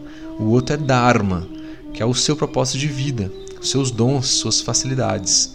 Muitas vezes isso vai levar à arta, que é a riqueza material também, em maior ou menor grau. Né? Uma vida que vai de encontro com uma ética universal, né? onde se tem consciência e percepção que todas as escolhas impactam tudo e todos. Né? Então todo mundo tem um Dharma, todo mundo tem algo que nasceu para fazer. Eventualmente, por N motivos, às vezes você até sabe o que é, mas não dá para fazer agora. Então você precisa criar uma estratégia para chegar lá tá bom? Uh, eu lembro que aqui é pessoal, eu queria ser professor de matemática.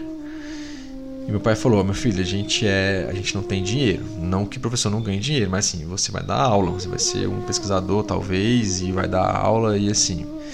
É, o que, que eu quero dizer com isso? Quer dizer desmerecendo o professor de modo algum. Né? Na minha família a gente tem vários professores. Mas é assim, ó, a gente não consegue te sustentar. Queria dizer. Porque que você não escolhe uma área que você pode fazer alguma coisa, ter um trabalho também diário ali que vai talvez te dar mais capacidade financeira e você pode dar aula.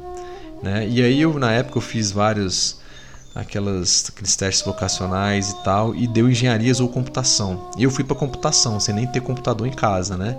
E na computação você vê cálculo 1, 2, 3, cálculo diferencial, sólido de revolução, física 1, 2, 3 e cara, e o caramba é só cálculo, só matemática, física e por aí vai na ciência da computação.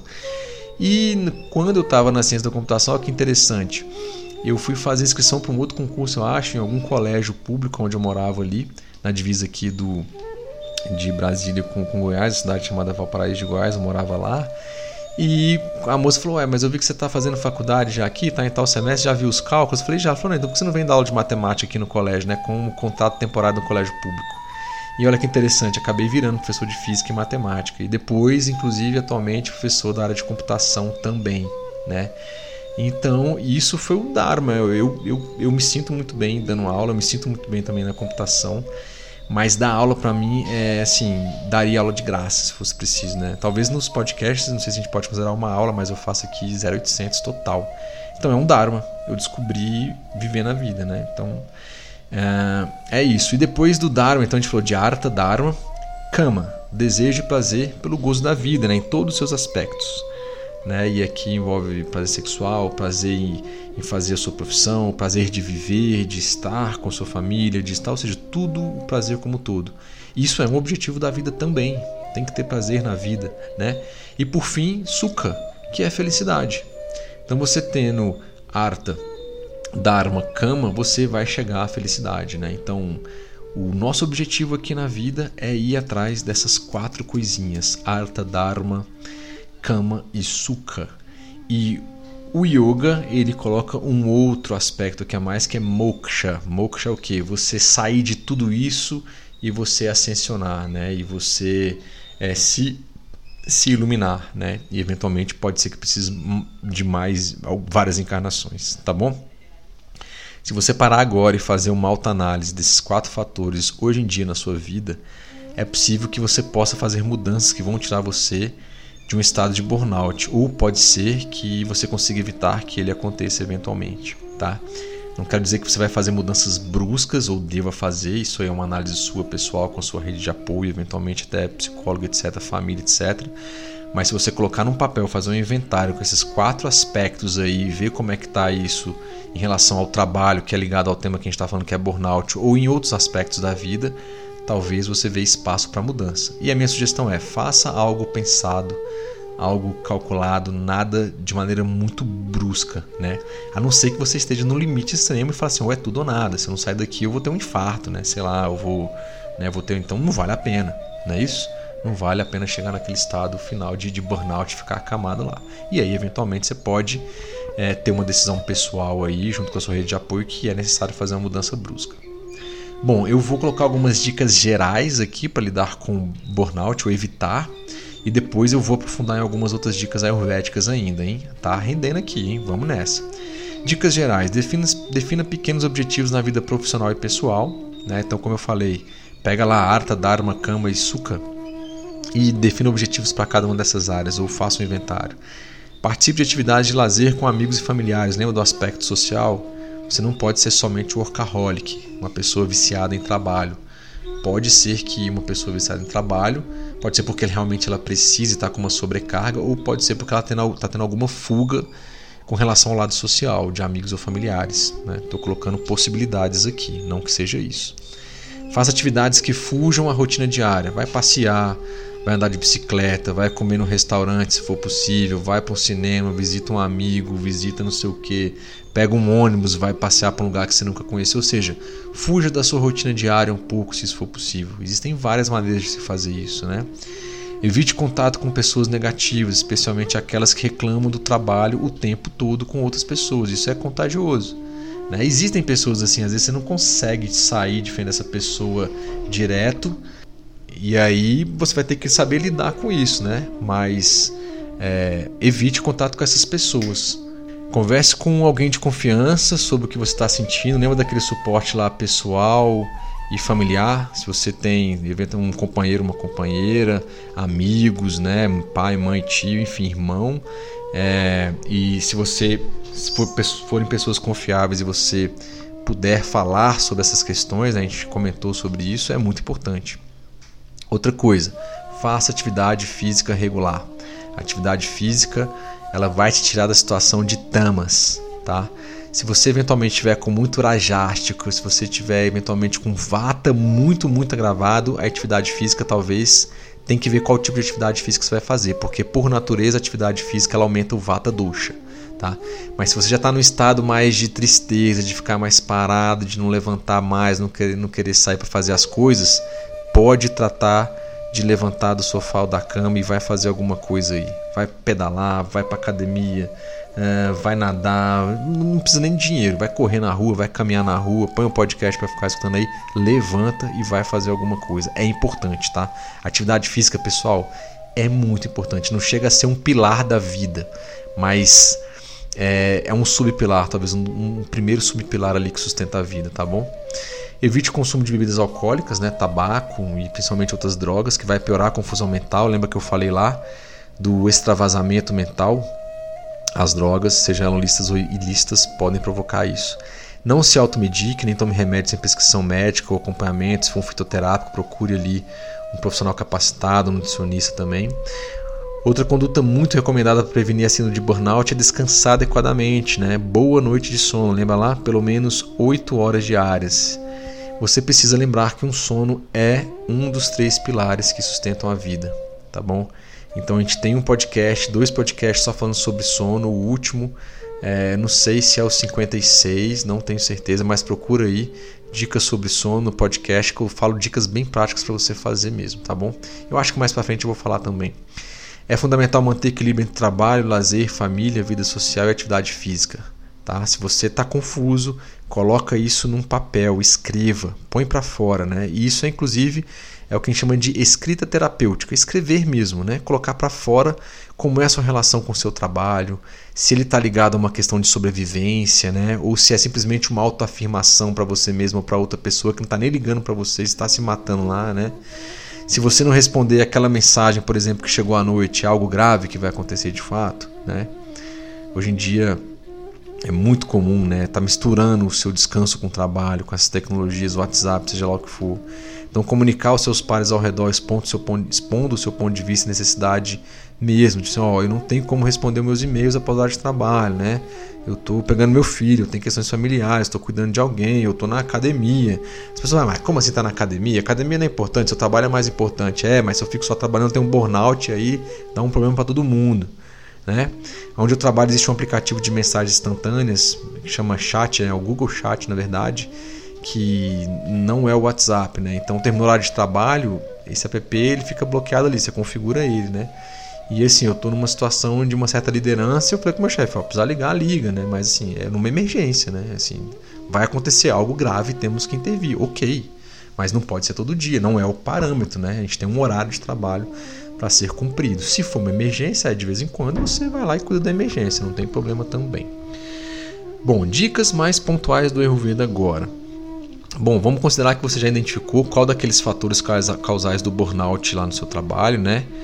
Tá no organizacional, no individual, no laboral, no social, né? Quais deles está pesando mais para você e já está trabalhando ali em possibilidades de cuidar daquilo. Está também fazendo um inventário de como é que está a sua vida em relação àqueles quatro fatores, aqueles quatro objetivos, Artha, Dharma, Kama e Sukha. Né? Coisas práticas, pessoal. Por mais que seja escrever, ali vai te dar uma base, uma visão muito importante que pode fazer grandes transformações na sua vida, tá? Vai lá, confia. Então, de uma forma geral, a gente pode usar essas dicas de estilo de vida, né? Que vai te apoiar em todo esse processo. E aqui vale também para se evitar os burnouts, ok? O Ayurveda enfatiza a preservação da saúde e prevenção das doenças como seu principal objetivo. Né? Então, uma rotina diária, que a gente chama de Dinacharya, uma rotina sazonal, que a gente chama de Ritucharya, orientações dietéticas, Ahara Vidhi, e código de, de conduta, que é Sadvrita, são prescritos para uma vida saudável e longa. O que a gente pode falar sobre rotina diária?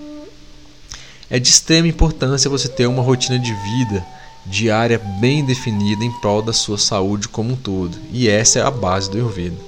No geral, essa rotina diária que eu irei falar são para pessoas saudáveis. Então, se você tem alguma condição de saúde específica, né, alguma comorbidade eventualmente, fala aí com seu terapeuta ayurvédico para adaptar isso à sua realidade. Tá? Essas coisas que eu vou falar. Pode ser que uma ou outra você não faça e por aí vai. Ou não possa fazer. Além de informar o profissional de saúde que te acompanha também, ok?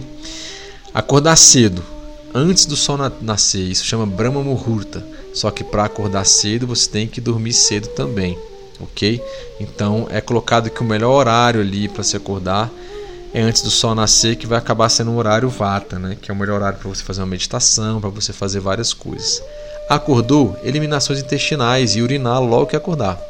Depois você escova os dentes, raspa a língua, vai pingar um colírio nos olhos, né? Então existem colírios específicos do Ayurveda que faz a gente meio que ele estimula você a lacrimejar mesmo, para limpar os canais ali lacrimais, etc, manter manter tudo bem limpinho ali.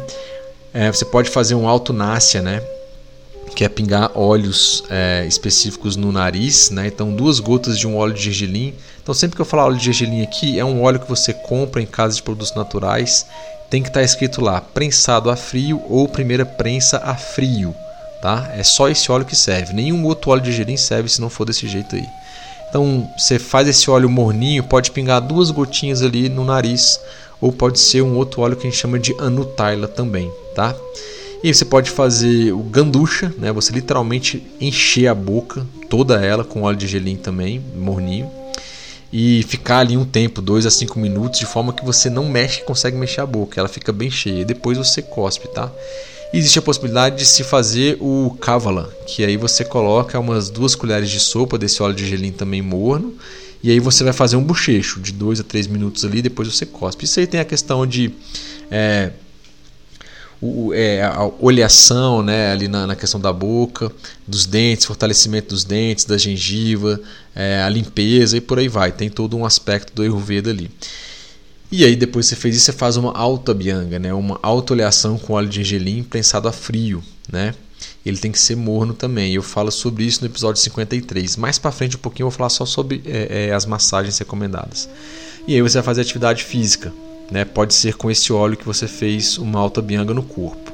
Terminou de fazer atividade física, você vai fazer um duartana, que é uma esfoliação com pó de ervas. Mas você pode usar alguma farinha integral também para ajudar. Você passa na pele mesmo para retirar aquele excesso de suor e de óleo e ajuda a limpar a pele. E você pode fazer um pranayama, né, que são as respirações conscientes. Eu falo sobre esse tópico no episódio número 24. Depois você pode fazer um mantra, e aí eu falo sobre mantas no episódio 47, meditação e prece. E aí você vai tomar um banho, ok? E depois você vai tomar um café da manhã ou ficar em jejum, dependendo de cada caso. E aí você vai fazer a sua, sua atividade laboral, tá? Acabou isso, passou o dia tal, você já tem uma base ali mental forte, você fortificou a mente, fortificou o corpo e você vai para o trabalho. Então você vai chegar numa condição de trabalho muito melhor. Lembre-se, para você acordar cedo, você precisa dormir cedo. E aí eu estou considerando que você já passou o dia e chegou na noite ali. Você pode usar a regra do 4-3-2-1 para um sono bom. Ideal entre 6 horas e 38 horas. Varia de pessoa a pessoa. 4 horas, o que é o 4-3-2-1? 4 horas antes de dormir você já não pode fazer mais nenhuma atividade física. Se você for fazer, se você for fazer atividade física de noite, não é o ideal, mas às vezes é o que dá para fazer tem que ser 4 horas antes de dormir. Então, se você dorme às 22 horas, você tem que ter terminado a sua atividade física no máximo às 8 horas. Às 8 horas no máximo, às 6 horas da tarde. Ok?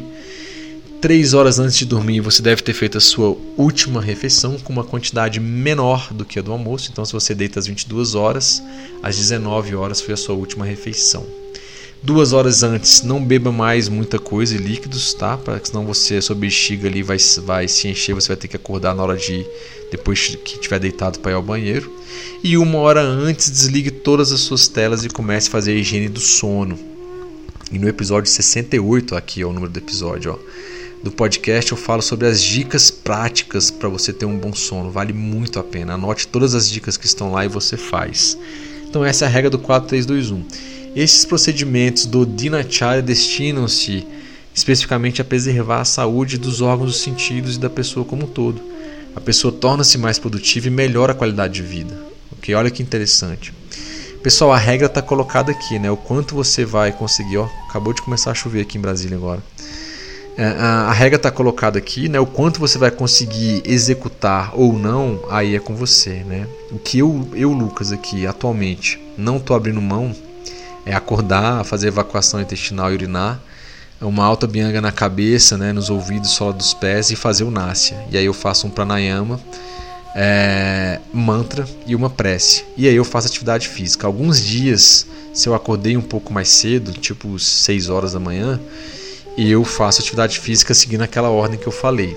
Outros dias eu não faço atividade física de manhã e vou fazer após o meu trabalho. Então eu faço atividade física às vezes 6 horas da tarde e acabo às 7. Tá bom? É, é o que dá para fazer. Tá bom? Então você precisa adaptar aí o quanto você consegue fazer agora. Já vou dizer, se você nunca fez nada e colocar tudo isso ao mesmo tempo para começar a fazer na segunda-feira, por exemplo, você vai se estressar. Eu sugiro você ir testando, tá? Faz igual eu, por exemplo, não abra mão de acordar, fazer evacuação intestinal, uma alta bianga e faz um pranayama e um mantra. Toma banho, toma café e vai para o trabalho. Cara, só isso aí vai ajudar a sua vida assim, loucamente. E faz lá a questão do 4, 3, 2, 1 à noite. A sua vida vai mudar, pode, pode ter certeza. E eventualmente se precisar de alguma ajuda para organizar a rotina diária, né, fazer uma avaliação desses tópicos, incluindo alimentação, né, sono, então entre em contato com a gente, né? Uh, pode marcar sua consulta aí, né? Eu tô, tô formado já como nutricionista, né? Também sou terapeuta ayurvédico, fui reconhecido aí pelo Conselho Federal e Regional de Nutrição. Sou o primeiro nutricionista reconhecido e habilitado com Ayurveda aqui no CRN da primeira região que pega DF, Mato Grosso, Tocantins e Goiás, salvo engano. Para vocês terem uma ideia, são apenas 12 nutricionistas no Brasil que são habilitados em Ayurveda, tá? Isso é bem interessante. Então, assim, são poucas pessoas nutricionistas e isso também é que tem uma formação e uma chancela, vamos dizer assim, do Estado, né, do conselho que regula a profissão de nutrição, tá? E aí eu tô nesse aí. Lá no perfil do Ayurvedics tem um link, você pode mandar uma mensagem, ou também o WhatsApp é 61 33560629. Vou colocar igual o programa de televisão, repetindo 61 6133560629, tá? Manda uma mensagem que a gente vai te apoiar e te ajudar aí com todo prazer. Observe a sua alimentação, né? Como é que a gente pode falar de alimentação ali para evitar o burnout ou para apoiar que a pessoa não é, apoiar quem já está numa condição mais ou menos desse tipo? Como vimos, uma pessoa em burnout pode ter alguns desequilíbrios gastrointestinais, né? E o acne variável, muitas vezes, a maioria das vezes, depois um acne muito baixo, tá? E pode acontecer de ter um acne alto, mas geralmente é mais variável. Então, o primeiro passo é realmente identificar como é que está o seu acne e ajustar isso. Como o dosha vata tem uma grande tendência, se for o carro-chefe no burnout aí, o acne pode estar variável. Então, o primeiro passo é colocar um horário fixo para suas refeições, tá? Então eu vou colocar, por exemplo, que a pessoa vai comer três vezes ao dia. Então uma sugestão aqui é sete e meia da manhã, meio-dia e 18 horas. Né? Isso aqui pode variar, né? tem que ter um acompanhamento do nutricionista, um terapeuta aqui. A pessoa pode ter alguma outra comorbidade, pode comer mais vezes, menos vezes. Então, estou dando um exemplo, ok? Fazer uma abordagem dietoterápica para alimentação e com auxílio de fitoterápicos, se for necessário, né? Para te ajudar a ter evacuações intestinais diárias também, isso é um bom sinal de que o acne está indo bem. Pessoal, nas minhas consultas, ó, já vou dar spoiler aqui, tá? Se você chegar aqui falando que não vai ao banheiro todos os dias, vai ser o nosso primeiro passo. Já dei spoiler. Então, se você quiser adiantar um passo, uma consulta a menos, chegue indo ao banheiro todos os dias. Mesmo assim, a gente vai fazer uma boa avaliação. Tem que ir, galera. Não tem chance. O Agni tem que estar tá bom. Ele é um passo é, primordial para a sua saúde funcionar bem, tá? Você também vai precisar retirar todos os ultraprocessados da sua vida. Vou repetir, você vai precisar retirar todos os ultraprocessados da sua vida. Em um estudo feito pelo NUPENS, que é o Núcleo de Pesquisas Epidemiológicas em Nutrição e Saúde da Universidade de São Paulo, eles nos informam que, abre aspas, a associação do consumo de alimentos ultraprocessados com incidência de obesidade, diabetes, doenças cardiovasculares e depressão, opa, eu sempre estou vinculando depressão aqui com burnout. É uma depressão, burnout é uma depressão do trabalho. E com menor expectativa de vida foi confirmada por grandes estudos de corte realizados na Espanha, Estados Unidos, Reino Unido e também aqui no Brasil. Então você tem que tirar os ultraprocessados da sua vida. Se você não sabe o que são alimentos ultraprocessados, eu vou citar o que tem no site do Nupens aqui também, para vocês ficarem mais esclarecidos. Alimentos ultraprocessados que podem ser comidas ou bebidas não são propriamente alimentos, mas sim formulações de substâncias obtidas por meio do fracionamento de alimentos do primeiro grupo. Essas, essas substâncias incluem açúcar, óleos e gorduras de uso doméstico, mas também isolados ou concentrados proteicos, óleos interesterificados, gordura hidrogenada, amidos modificados e várias substâncias de uso exclusivamente industrial. Alimentos ultraprocessados são frequentemente adicionados de corantes, aromatizantes, emulsificantes, espessantes e outros aditivos que dão às formulações propriedades sensoriais semelhantes às encontradas em alimentos do primeiro grupo, que são os alimentos in natura, aqueles alimentos que a gente encontra na natureza. Né? Também servem para disfarçar características indesejadas do produto final. Apesar das alegações comumente vistas nas embalagens dos ultraprocessados, alimentos in natura são uma pequena porcentagem da composição ou são simplesmente ausentes, como no caso de produtos com, entre aspas, sabor morango ou entre aspas, sabor uva. Não tem nada de morango e nada de uva ali. É tudo químico, tudo feito pela indústria. Os processos e ingredientes usados para fabricar alimentos ultraprocessados são desenvolvidos para criar produtos altamente lucrativos. Ingredientes de custo baixo, longa durabilidade, produtos de marca que possam substituir todos os outros alimentos da categoria nova. Isso está no site. Se quiser saber o que é nova, tem que ir lá no site, tá? Sua conveniência, imperecíveis, prontos para consumir, hiperpalatabilidade, sabor de intensidade extrema. Promoção e apropriação pelas corporações transnacionais e marketing agressivo dão aos alimentos ultraprocessados enormes vantagens de mercado sobre todos os outros alimentos, grupos alimentares, incluindo os in natura e os minimamente processados. Exemplos de alimentos ultraprocessados incluem bebidas lácteas, refrigerantes, néctar de frutas, misturas em pó para preparação de bebidas com sabor de frutas, qualquer salgadinho de pacote, qualquer doce, qualquer chocolate, qualquer barra de cereal, sorvetes, pães e outros panificados embalados margarinas e outros substitutos de manteiga, bolachas ou biscoitos, balas e mistura para bolos, cereais matinais, tortas, pratos de massas e pizzas pré-preparadas, nuggets de frango e peixe, salsichas, hambúrgueres e outros produtos de carne reconstituída, macarrão instantâneo, misturas em pó para a preparação de sopas, ou sobremesa e muitos outros produtos. Resumindo, ultraprocessados, pessoal, não são comida de verdade, ok? Você aqui que está no estado de burnout, você aqui que quer evitar um burnout ou qualquer outra doença que a gente falou ali em cima até, tem que retirar eles da sua vida. Né? Você mesmo, de forma prática, pode pegar a relação que eu falei, que eu acabei de falar aqui, ver o quanto disso está na sua vida, fazer um outro inventário aí e você vai substituir por frutas, por legumes, por verduras, verduras, por chá. Vai adicionar especiarias, como exemplo, açafrão da terra, cominho, gengibre, açafeste no preparo de seus alimentos e fazer uso de alimentos in natura ou minimamente processados, tá? Lucas, aonde eu encontro esses conceitos e mais exemplos? Né? Você vai encontrar isso em uma linguagem totalmente acessível, sem termos técnicos e com vários exemplos no Guia Alimentar da População Brasileira, feito pelo Ministério da Saúde e distribuído gratuitamente. Simplesmente você vai digitar no Google aí, ou no seu navegador aí, é, Guia Alimentar da População Brasileira. Vai, é, ter, vai ter que ser a versão de 2014, que é a segunda edição, tá bom? Lá é sensacional, um dos melhores guias do mundo, a gente é referência mundial nisso.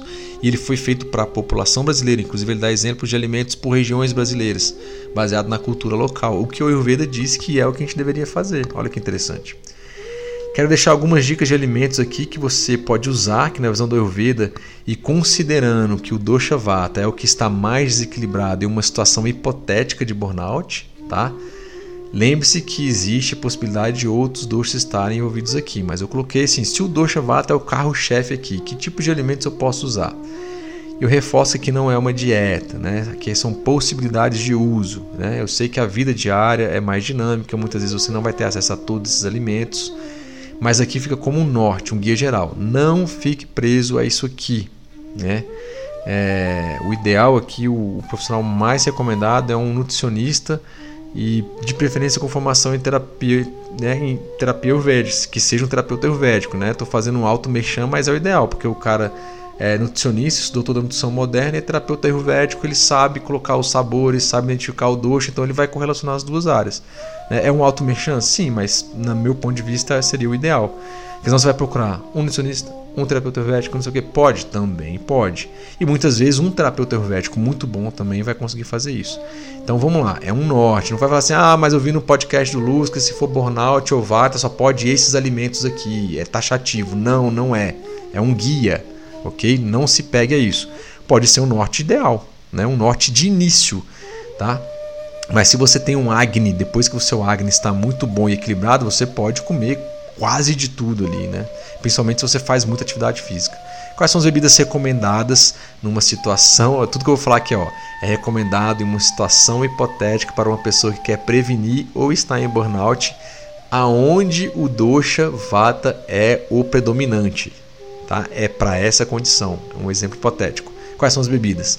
Leite de amêndoas, leite de coco. Quais são as ervas e temperos possíveis? Açafrão da terra, açafétida, canela, cardamomo, cominho, cravo, endro, gengibre, hortelã, louro, manjericão, noz moscada, orégano, pimenta preta, né? pimenta do reino, sálvia, semente de mostarda, tamarindo e tomilho. Olha o tanto de erva e tempero que você pode utilizar para fazer suas comidas castanhas, amêndoas e nozes. O que você pode usar? Amêndoa, avelã, macadâmia, gergelim, pistache, semente de abóbora, semente de girassol, linhaça, pinha, nozes. Olha só. E as frutas? Damasco, abacate, abacaxi, ameixa, amora, coco, figo, kiwi, laranja, lima, limão, melão, é, mamão papaya, pêssego, tâmara, tamarindo, né? toranja, uva, tangerina, de preferência Pode pôr ali, pode ter uma pera, pode ter uma maçã, de preferência também essas frutas cozidas com canela, né? nada, nada frio. Né? As frutas que são passíveis de cozinhar, cozinha, ok? Ó, relâmpago aqui, um trovão forte. E os chás, Lucas? Quase os alguns né, dos mesmos que são ervas e temperos. Né? Muitas vezes algumas especiarias podem fazer chá delas, chás delas. Então, açafrão da terra, alcaçuz, camomila, alcaçuz tem que saber fazer, tá? Tomar cuidado. Camomila, canela, casca de laranja orgânica ali, chicória, cravo, erva doce, eucalipto, gengibre, hortelã, limão, manjericão, menta, né? Hortelã, rosa e sabugueiro. E os grãos que você pode usar para cozinhar: arroz basmati, arroz branco pode, arroz integral, aveia integral cozida. Né? As leguminosas mais indicadas para a situação hipotética que eu falei: feijão azuki, feijão mungo, lentilhas e os vegetais sempre cozidos, né? aqueles que derem. Então, abóbora, abobrinha, alho poró, aspargos, batata doce, cebola cozida, cenoura vermelha, nabo branco, tá? E aqui, como sugestão, olha só, uma sugestão de um cardápio qualitativo para uma semana com os alimentos que eu acabei de citar é para essa situação hipotética, tá? Eu fiz aqui de forma mais rápida, mas fui colocando. O que você pode fazer? Considerando três refeições. Lembra? Ah, então quer dizer que eu só posso fazer três refeições? Às vezes você precisa fazer duas, às vezes você precisa fazer quatro. Então aqui é uma situação hipotética pegando esses alimentos todos, é, aonde a gente quer fazer uma prevenção de burnout na parte alimentar. Tem várias outras coisas a se fazer que vai ajudar o seu acne, que vai ajudar a manter a capacidade digestiva e metabólica boa ali, aonde o, o dosha vata vai estar mais em evidência. Então a gente quer pacificar e equilibrar esse dosha vata, possivelmente um acne variável. Então segunda-feira no café da manhã você pode ter lá uma aveia integral cozida com leite de amêndoas e canela, tá? É, pode ter um abacate ali amassado com limão, uma pitadinha de, so, de sal e tomar um chá de camomila, ok? Esse abacate de manhã, o agni tem que estar tá bom. Se você tiver, não tiver legal, pode tirar o abacate. No almoço da segunda-feira, arroz integral com leitilhas e legumes cozidos, com abóbora, cenoura, pode ter o nabo ali, alho poró. E você pode usar como tempero açafrão da terra é, e cominho, por exemplo. E pode tomar um chá de gengibre ali. O jantar, feijão mung, né, ou mung dal, com abobrinha e cebola cozida ok? E pode ter uma batata doce ali, assada com ervas e temperos de tomilho, alecrim sálvia. E pode tomar um chá de hortelã ou repetir o chá de camomila ou gengibre ali que você já fez durante o dia. E aí são três refeições durante o dia. Lembrando da regra do de você comer, fazer o seu jantar 3 horas antes de dormir e uma quantidade menor do que a do almoço. Terça-feira, sugestão: mingau de aveia com leite de amêndoas e canela. E aí com uma fruta cozida, pode usar uma maçã, uma pera, né? E pode pôr semente de abóbora ou nozes ali também. No almoço, terça-feira, arroz integral com lentilha e legumes cozidos. Você pode pôr, por exemplo, abóbora, abobrinha e cebola cozida e um chá de erva doce após o almoço.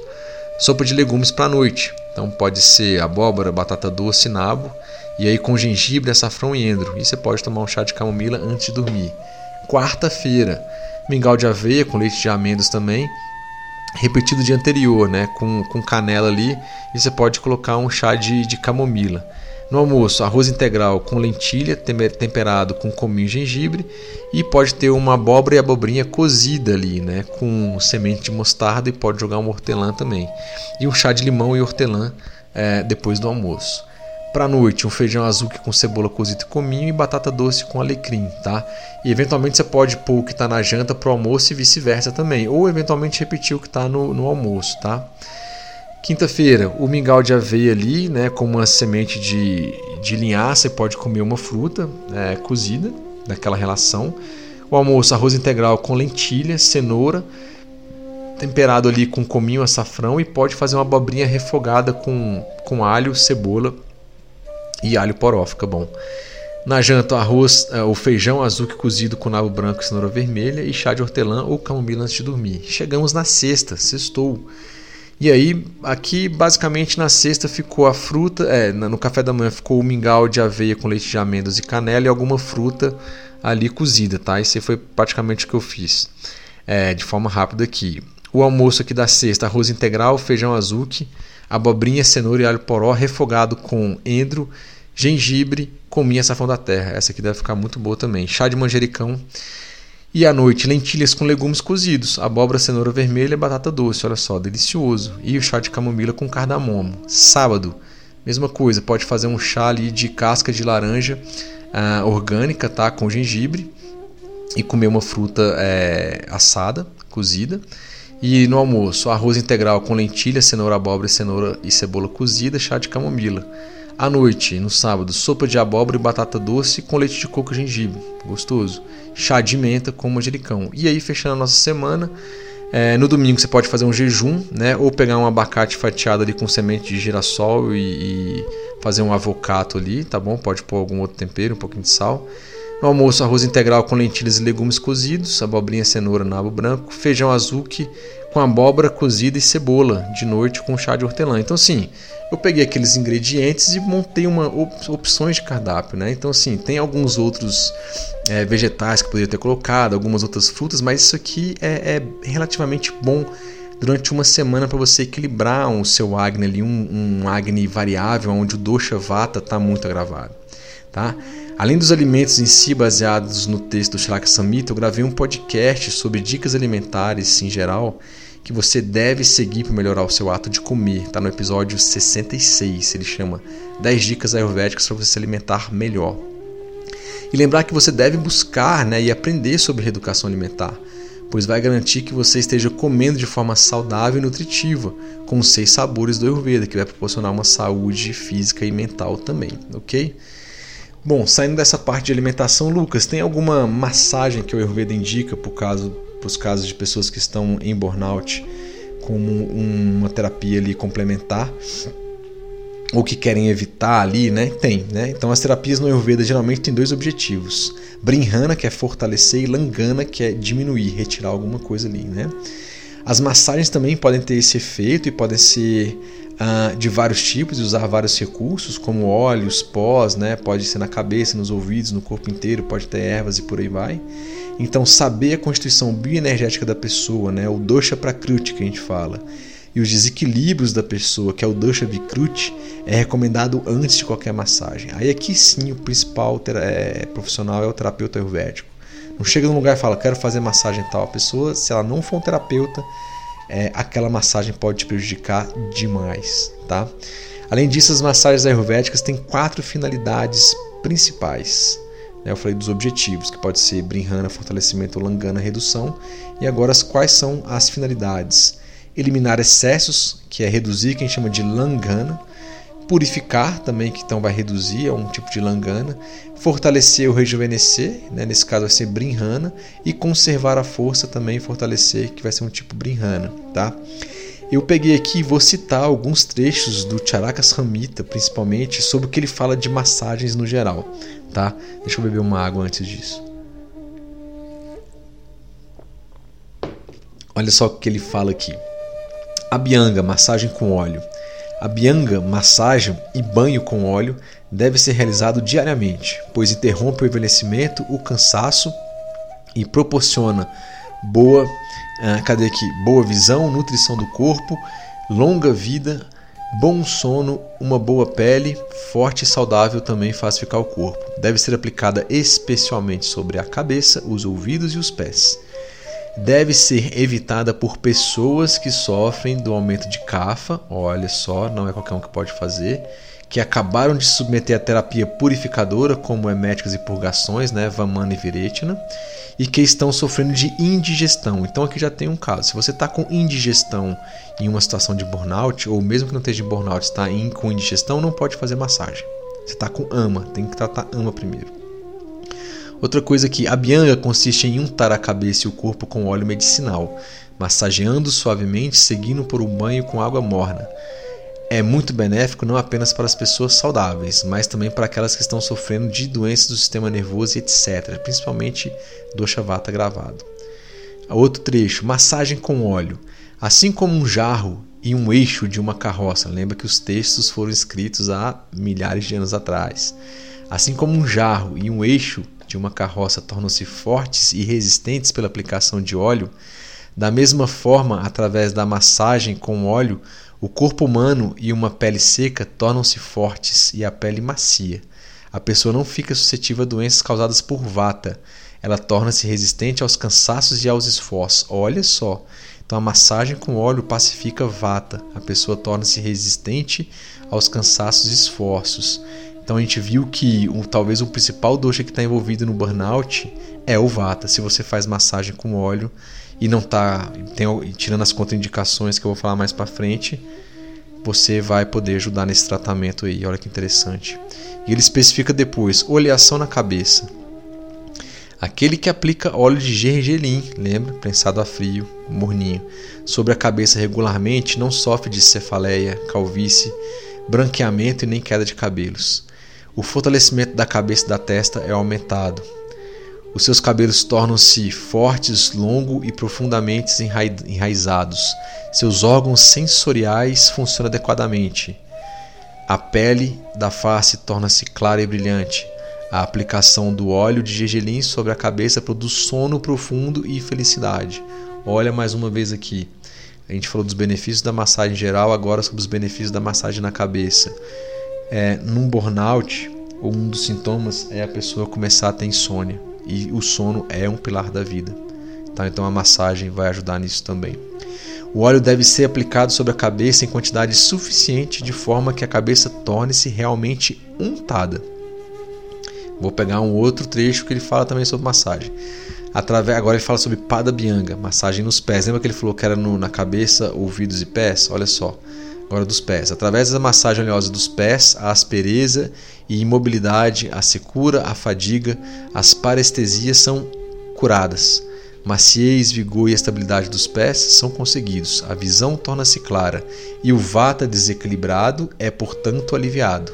A prevenção da ciatalgia, das rachaduras na sola dos pés, constri da constrição dos vasos e dos ligamentos dos pés é assegurada se a massagem oleosa é aplicada sobre os pés. Então, mais uma outra coisa que ele falou aqui: visão e vata é aliviado. Então, massagem nos pés ajuda vata também. Vayu, que é vata, predomina no órgão sensorial do tato e este órgão sensorial está localizado na pele. A massagem é extremamente benéfica para a pele. Dessa forma, a pessoa deve praticá-la, a massagem com óleo, regularmente. E aí ele fala vantagens do uso da massagem como hábito, hábito, hábito regular. Naquele que pratica massagem com óleo regularmente, o corpo, mesmo sujeito às injúrias ou ao trabalho extenuante, opa, trabalho extenuante pode ter uma grande vinculação com burnout. Vou repetir então. Naquele que pratica massagem com óleo regularmente, o corpo, mesmo sujeito às injúrias ou ao trabalho extenuante, não é muito prejudicado. Seu aspecto físico é macio, liso, forte e sedutor. Opa! Com a aplicação do óleo regularmente, os sinais do avanço da idade são diminuídos.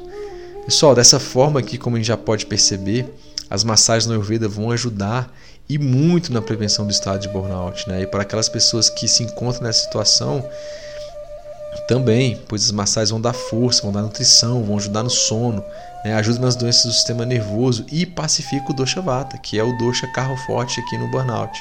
Né? Horas. Já vimos aqui que o burnout muitas vezes é desencadeado por um processo de estresse e ansiedade crônica no trabalho, vata dosha, né? e aspectos de rajas predominantes, afetando o nosso sistema e como um todo, não é verdade? Então a gente já tem aqui para você um outro merchan mais aqui gratuito, né? Eu gravei uma sequência de oito episódios simplesmente dedicados às massagens do Ayurveda. E eu vou citar aqui para você lembrar ou ficar sabendo. O episódio 53 eu falo sobre a Bianga. Foi a primeira coisa que eu falei aqui sobre massagens. O 56 fala, sobre, fala só sobre Pada Bianga, massagem nos pés.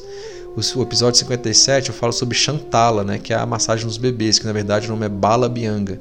O episódio 58 a gente chama de Uduartana e Garshana, tá? O 59 é o Shiro Abhyanga. Episódio 60 é Shirodara. Tudo que é Shiro é cabeça, tá? Então eu tenho já quatro episódios de podcast falando só sobre massagem nas cabeças, na cabeça e os tipos dela. O 63 é o Shiro Pichu e o 64 é o Shirobashi.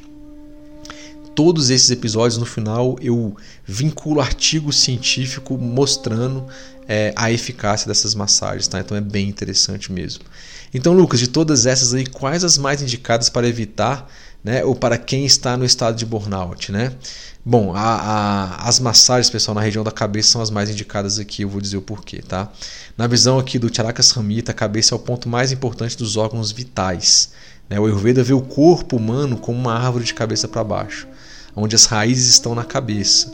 Logo, é por lá que a gente deve ter a maior atenção. Né? É também onde se concentram os cinco sentidos. Além de termos o cérebro como órgão maestro nessa região também, e é chamado de Utamanga, ou seja, principal órgão do corpo, tá bom? É o local também do Pranavayu, aquele sub, principal subdosha de Vata que a gente viu lá que está ligado a burnout, né? Esse subdosha de Vata está localizado na cabeça, movimentam-se no tórax na garganta, ele sustenta a mente, o coração, os órgãos sensoriais e a inteligência. Cuida da expectoração dos espirros, arrotos e deglutição do alimento, né? Além disso, esse subdosha é o elo entre o externo, né, aquilo que está fora, aquilo universal, né, vamos dizer assim, e o prana interno do seu corpo, fazendo parte e se integrando ao dosha vata como um todo. Então a gente tem que ressaltar que o prana vayu tem um movimento bem definido que eu já falei e falo de novo aqui através da consciência que impacta na percepção e atenção, que vai gerar sensações, os sentimentos, vai passar os pensamentos ali, as emoções e aí vai ter as ações físicas, tá bom? E para finalizar aqui, o que, que o texto fala sobre unção da cabeça aqui? Murdat Haila, unção da cabeça com óleo é de quatro tipos a saber: a Abhyanga, unção do óleo e massagem suave, Sheka ou Parisheka, pingar o óleo com fluxo contínuo, que a gente também chama de Shirodara, Pichu, manter um tecido embedecido de óleo, e Baste ou Shirobaste, fazer o óleo permanecer sobre a cabeça. Cada tratamento é sucessivamente mais efetivo que o anterior. Né? Então, se eu falo assim, o último foi Shirobashi, ele é mais efetivo do que o anterior, que é o Pichu, Shiropichu, que é mais esse é mais efetivo do que o Sheka ou o Purisheka, que é o Shirodara, que é mais efetivo do que simplesmente o Abhyanga, tá? E a bianga aqui a gente falou que deve ser utilizada em casos de secura, polido para retirar a sujeira também, fortalecer o corpo. Tá? O, o Shirodara deve ser utilizado em casos de ulcerações na cabeça, cefaleia, sensação de queimação, ferimentos, supurações do couro cabeludo também. E dessa forma, a massagem ayurvédica mais indicada para o burnout seria o Shirobashi, é o episódio 64. Depois o Shirodara, o 60 e depois o Abhyanga ali, episódio 53, e o Pada Abhyanga, episódio 56, se você quiser entender especificamente cada um desses aí. Se vocês quiserem dicas é, de onde fazer essas massagens, né, é, o ideal seria fazer uma avaliação ayurvédica e aí eu tenho contato com vários terapeutas no Brasil inteiro que a gente pode indicar após uma, uma verificação a, e indicar onde vocês podem fazer essas massagens aí, tá?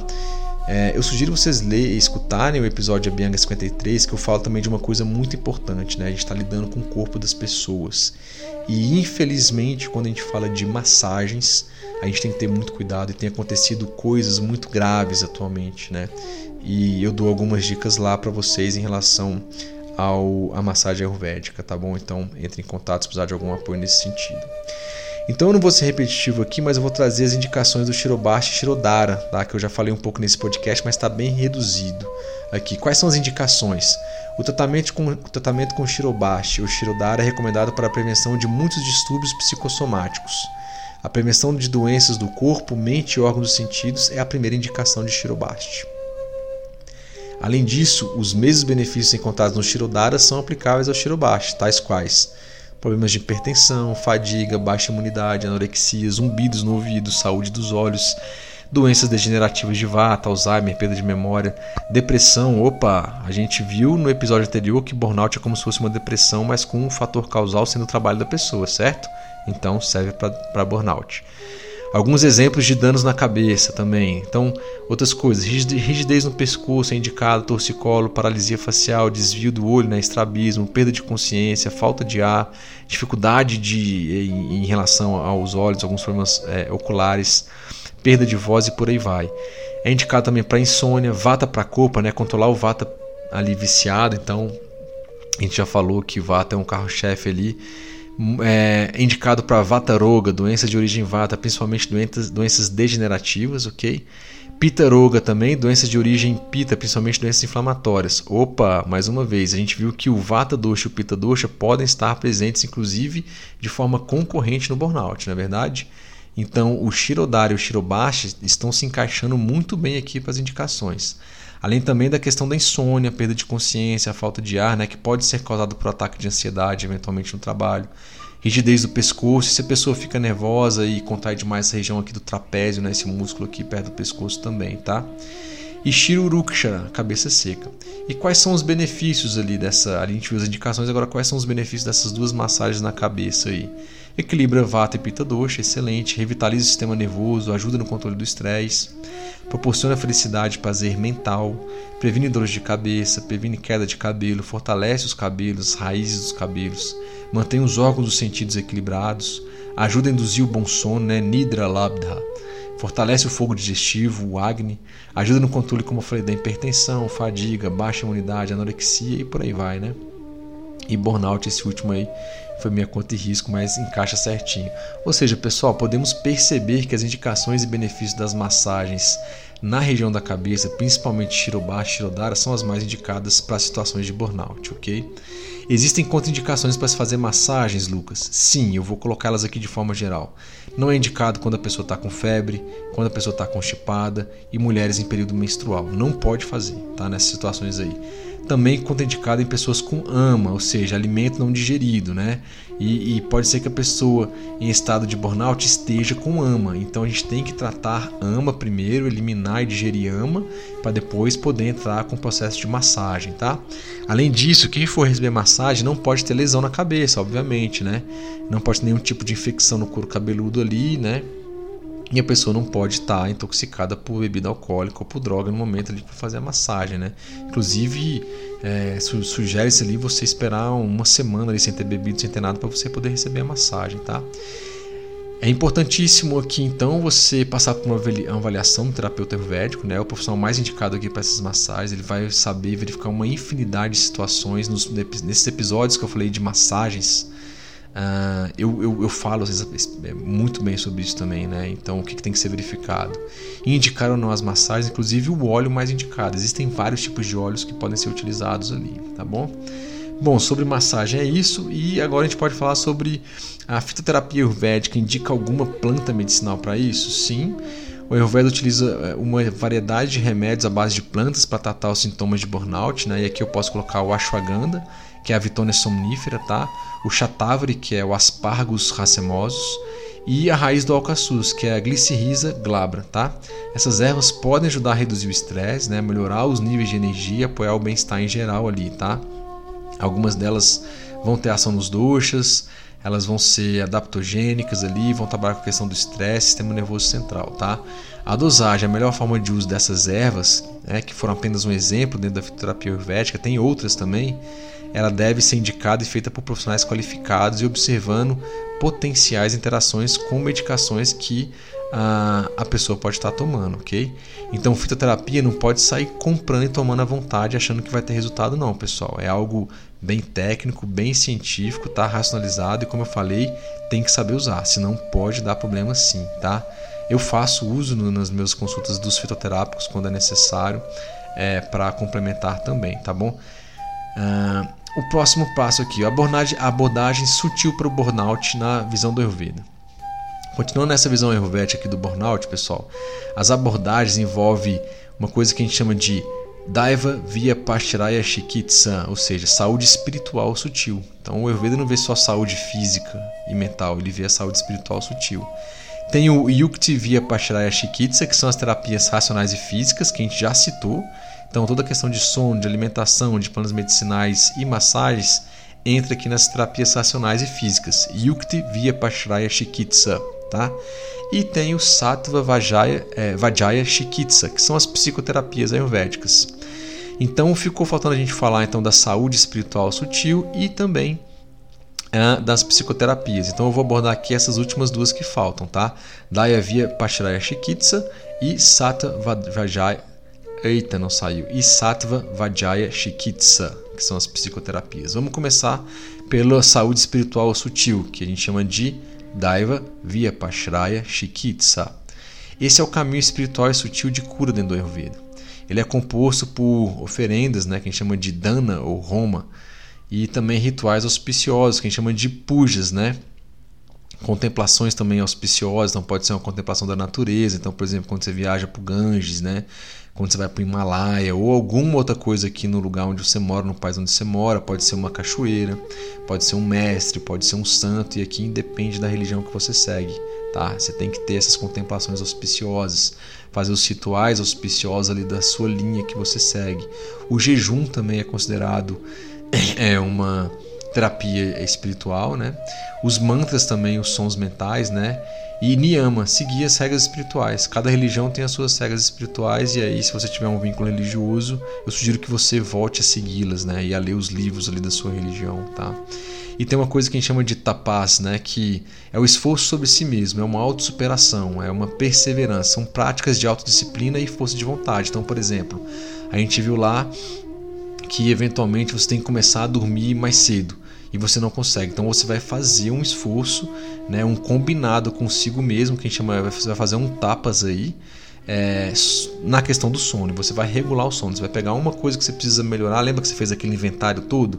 Às vezes não dá para fazer tudo ao mesmo tempo agora, né? Então você vai pegar uma ou duas coisas e fala, cara, eu vou dar um foco para isso aqui, eu vou fazer um esforço, eu vou perseverar, eu vou fazer uma autossuperação, uma autodisciplina com força de vontade e vou começar a praticar isso. Né? Então não basta saber, tem que praticar aquilo que se sabe. Se você não consegue fazer isso, você tem muito tamas na sua mente, tá bom?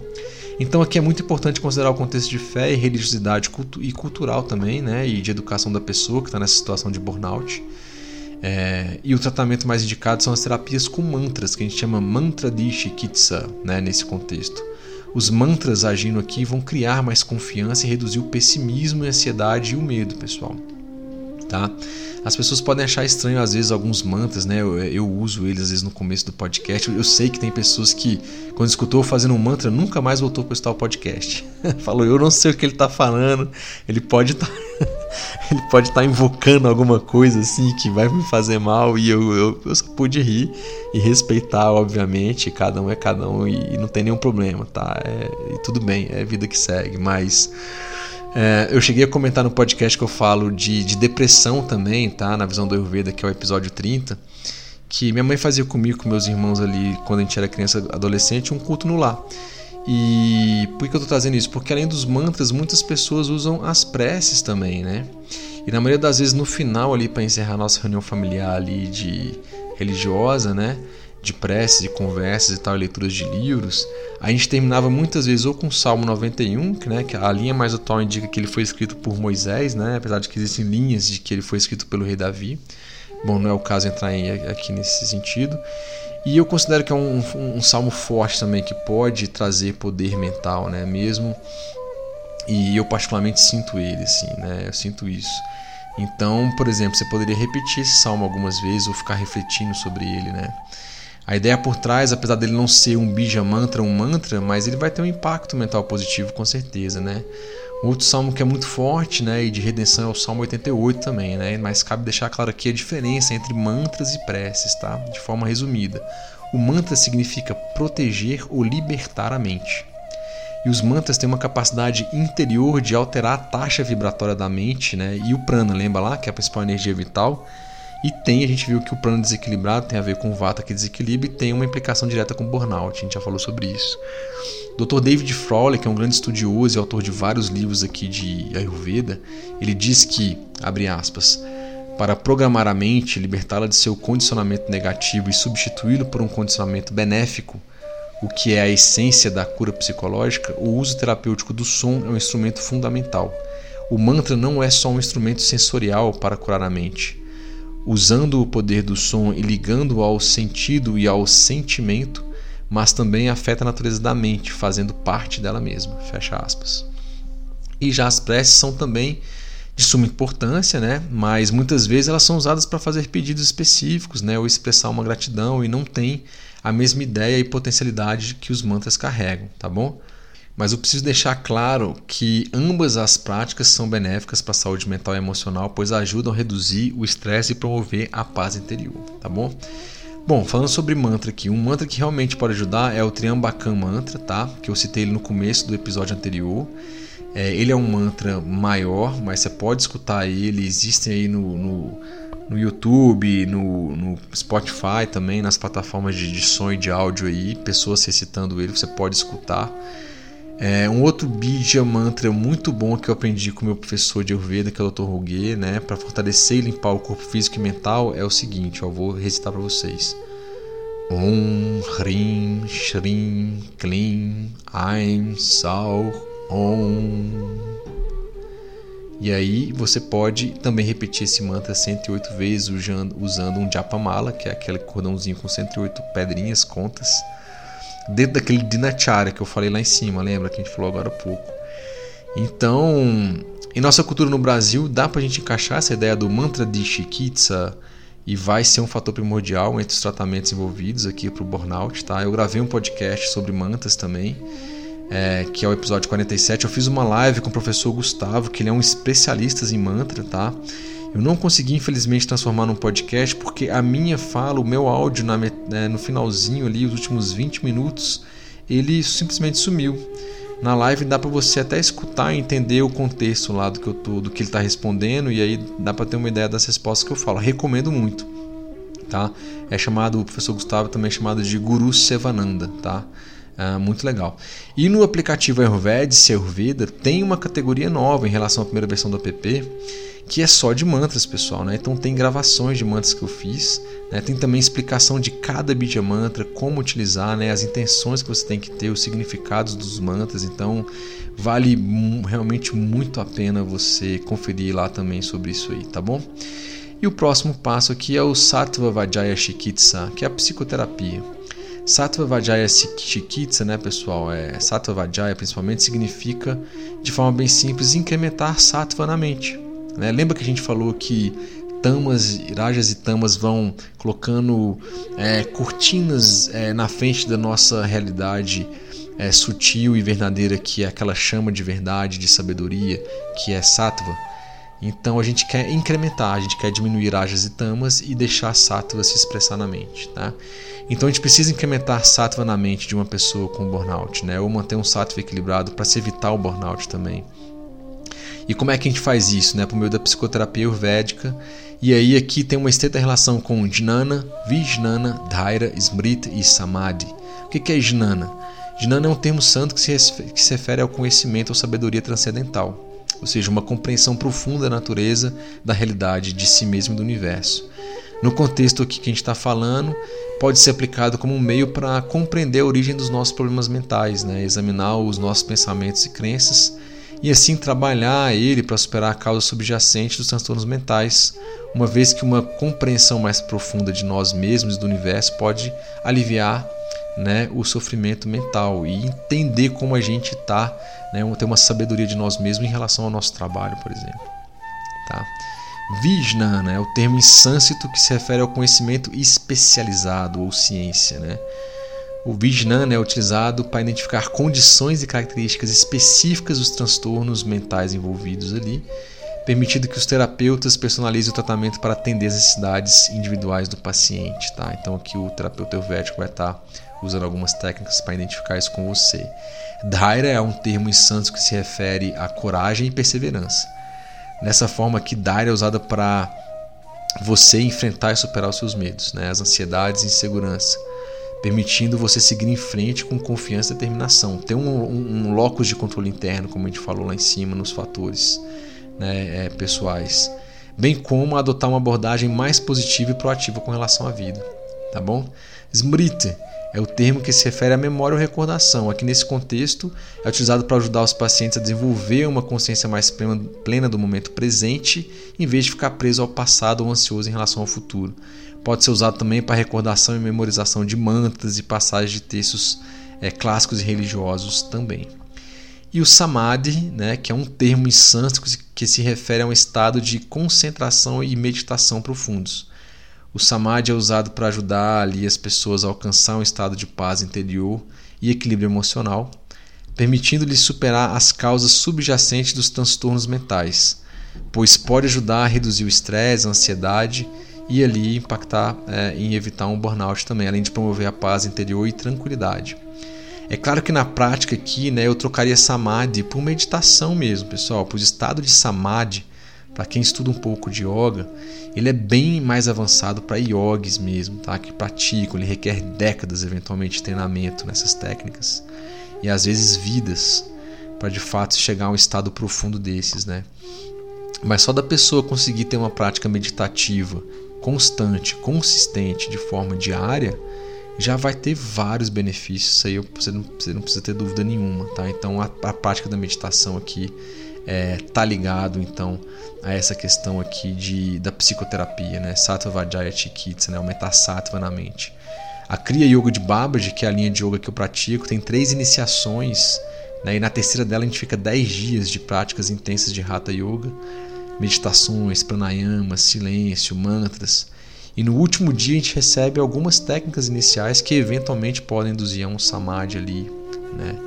Enfim, é, se alguém tiver interesse também nessa Kriya Yoga de Babaji, é, tem instrutores de yoga né, capacitados na Índia, no Brasil, e que eles rodam o Brasil também fazendo essas iniciações. A Nagalakshmi Devi tem alguns episódios que eu gravei com ela sobre Kriya Yoga de Babaji, sobre Karma na visão da yoga, né? Também o, o, o Kriya Yoga Maitreya também que eu gravei alguns podcasts com eles, são um dos instrutores aqui no Brasil que dão essas iniciações. Se tiver interesse, entre em contato que tem uma agenda pelo Brasil em 2023.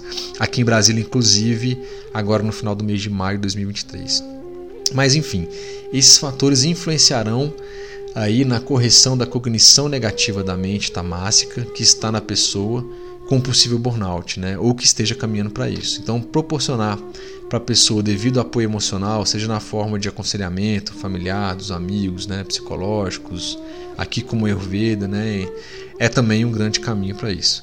Além disso, levar motivação né, para essa pessoa, né? o que motivava ela antes desse estado que levou ao burnout, né? seja no trabalho ou até mesmo na vida pessoal.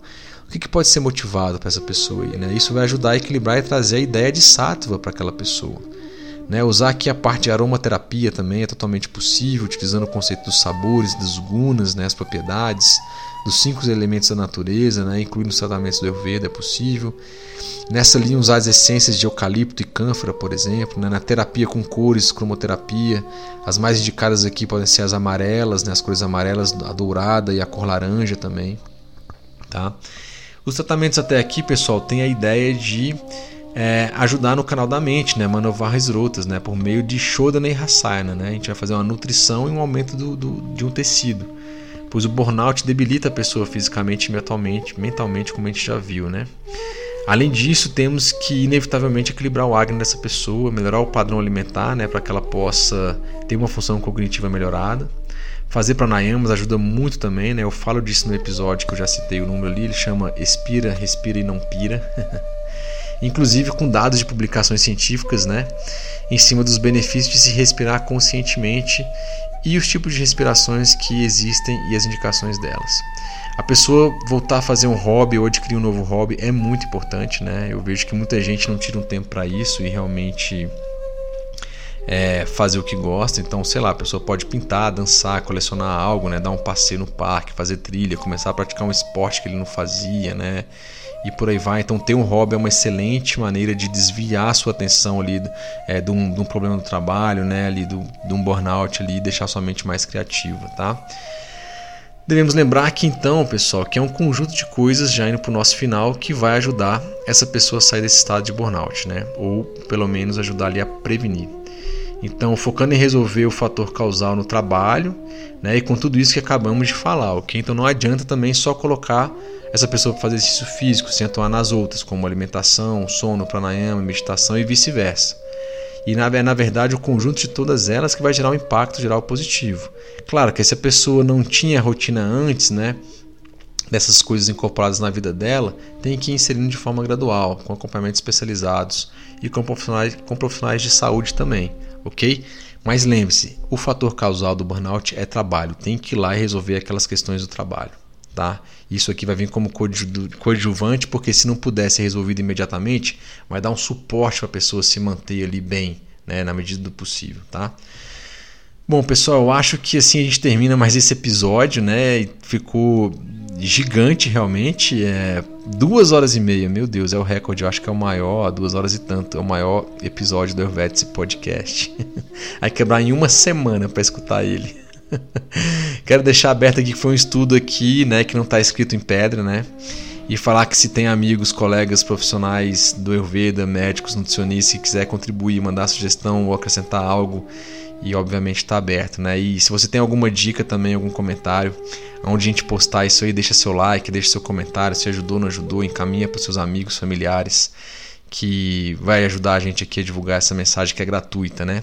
E você pode entrar em contato com a gente pelo, pelo WhatsApp, né, que tem o link lá no perfil do Ayurvedice no Instagram, é, Instagram e também você pode mandar um e-mail para o contato ayurvedice.net, beleza? Pessoal, obrigado, mesmo que você tenha demorado algumas semanas ou meses para terminar esse episódio. Obrigado pela confiança, agradeço a todo mundo que está escutando a gente em todos os lugares do, do Brasil e do mundo e quero deixar aqui minha, minha gratidão de verdade aqui para vocês, tá bom? Aguardo vocês no próximo episódio, espero que bem menor do que esse. Vai ser com certeza, mas é isso aí. Um grande abraço para todos, namastê e até a próxima.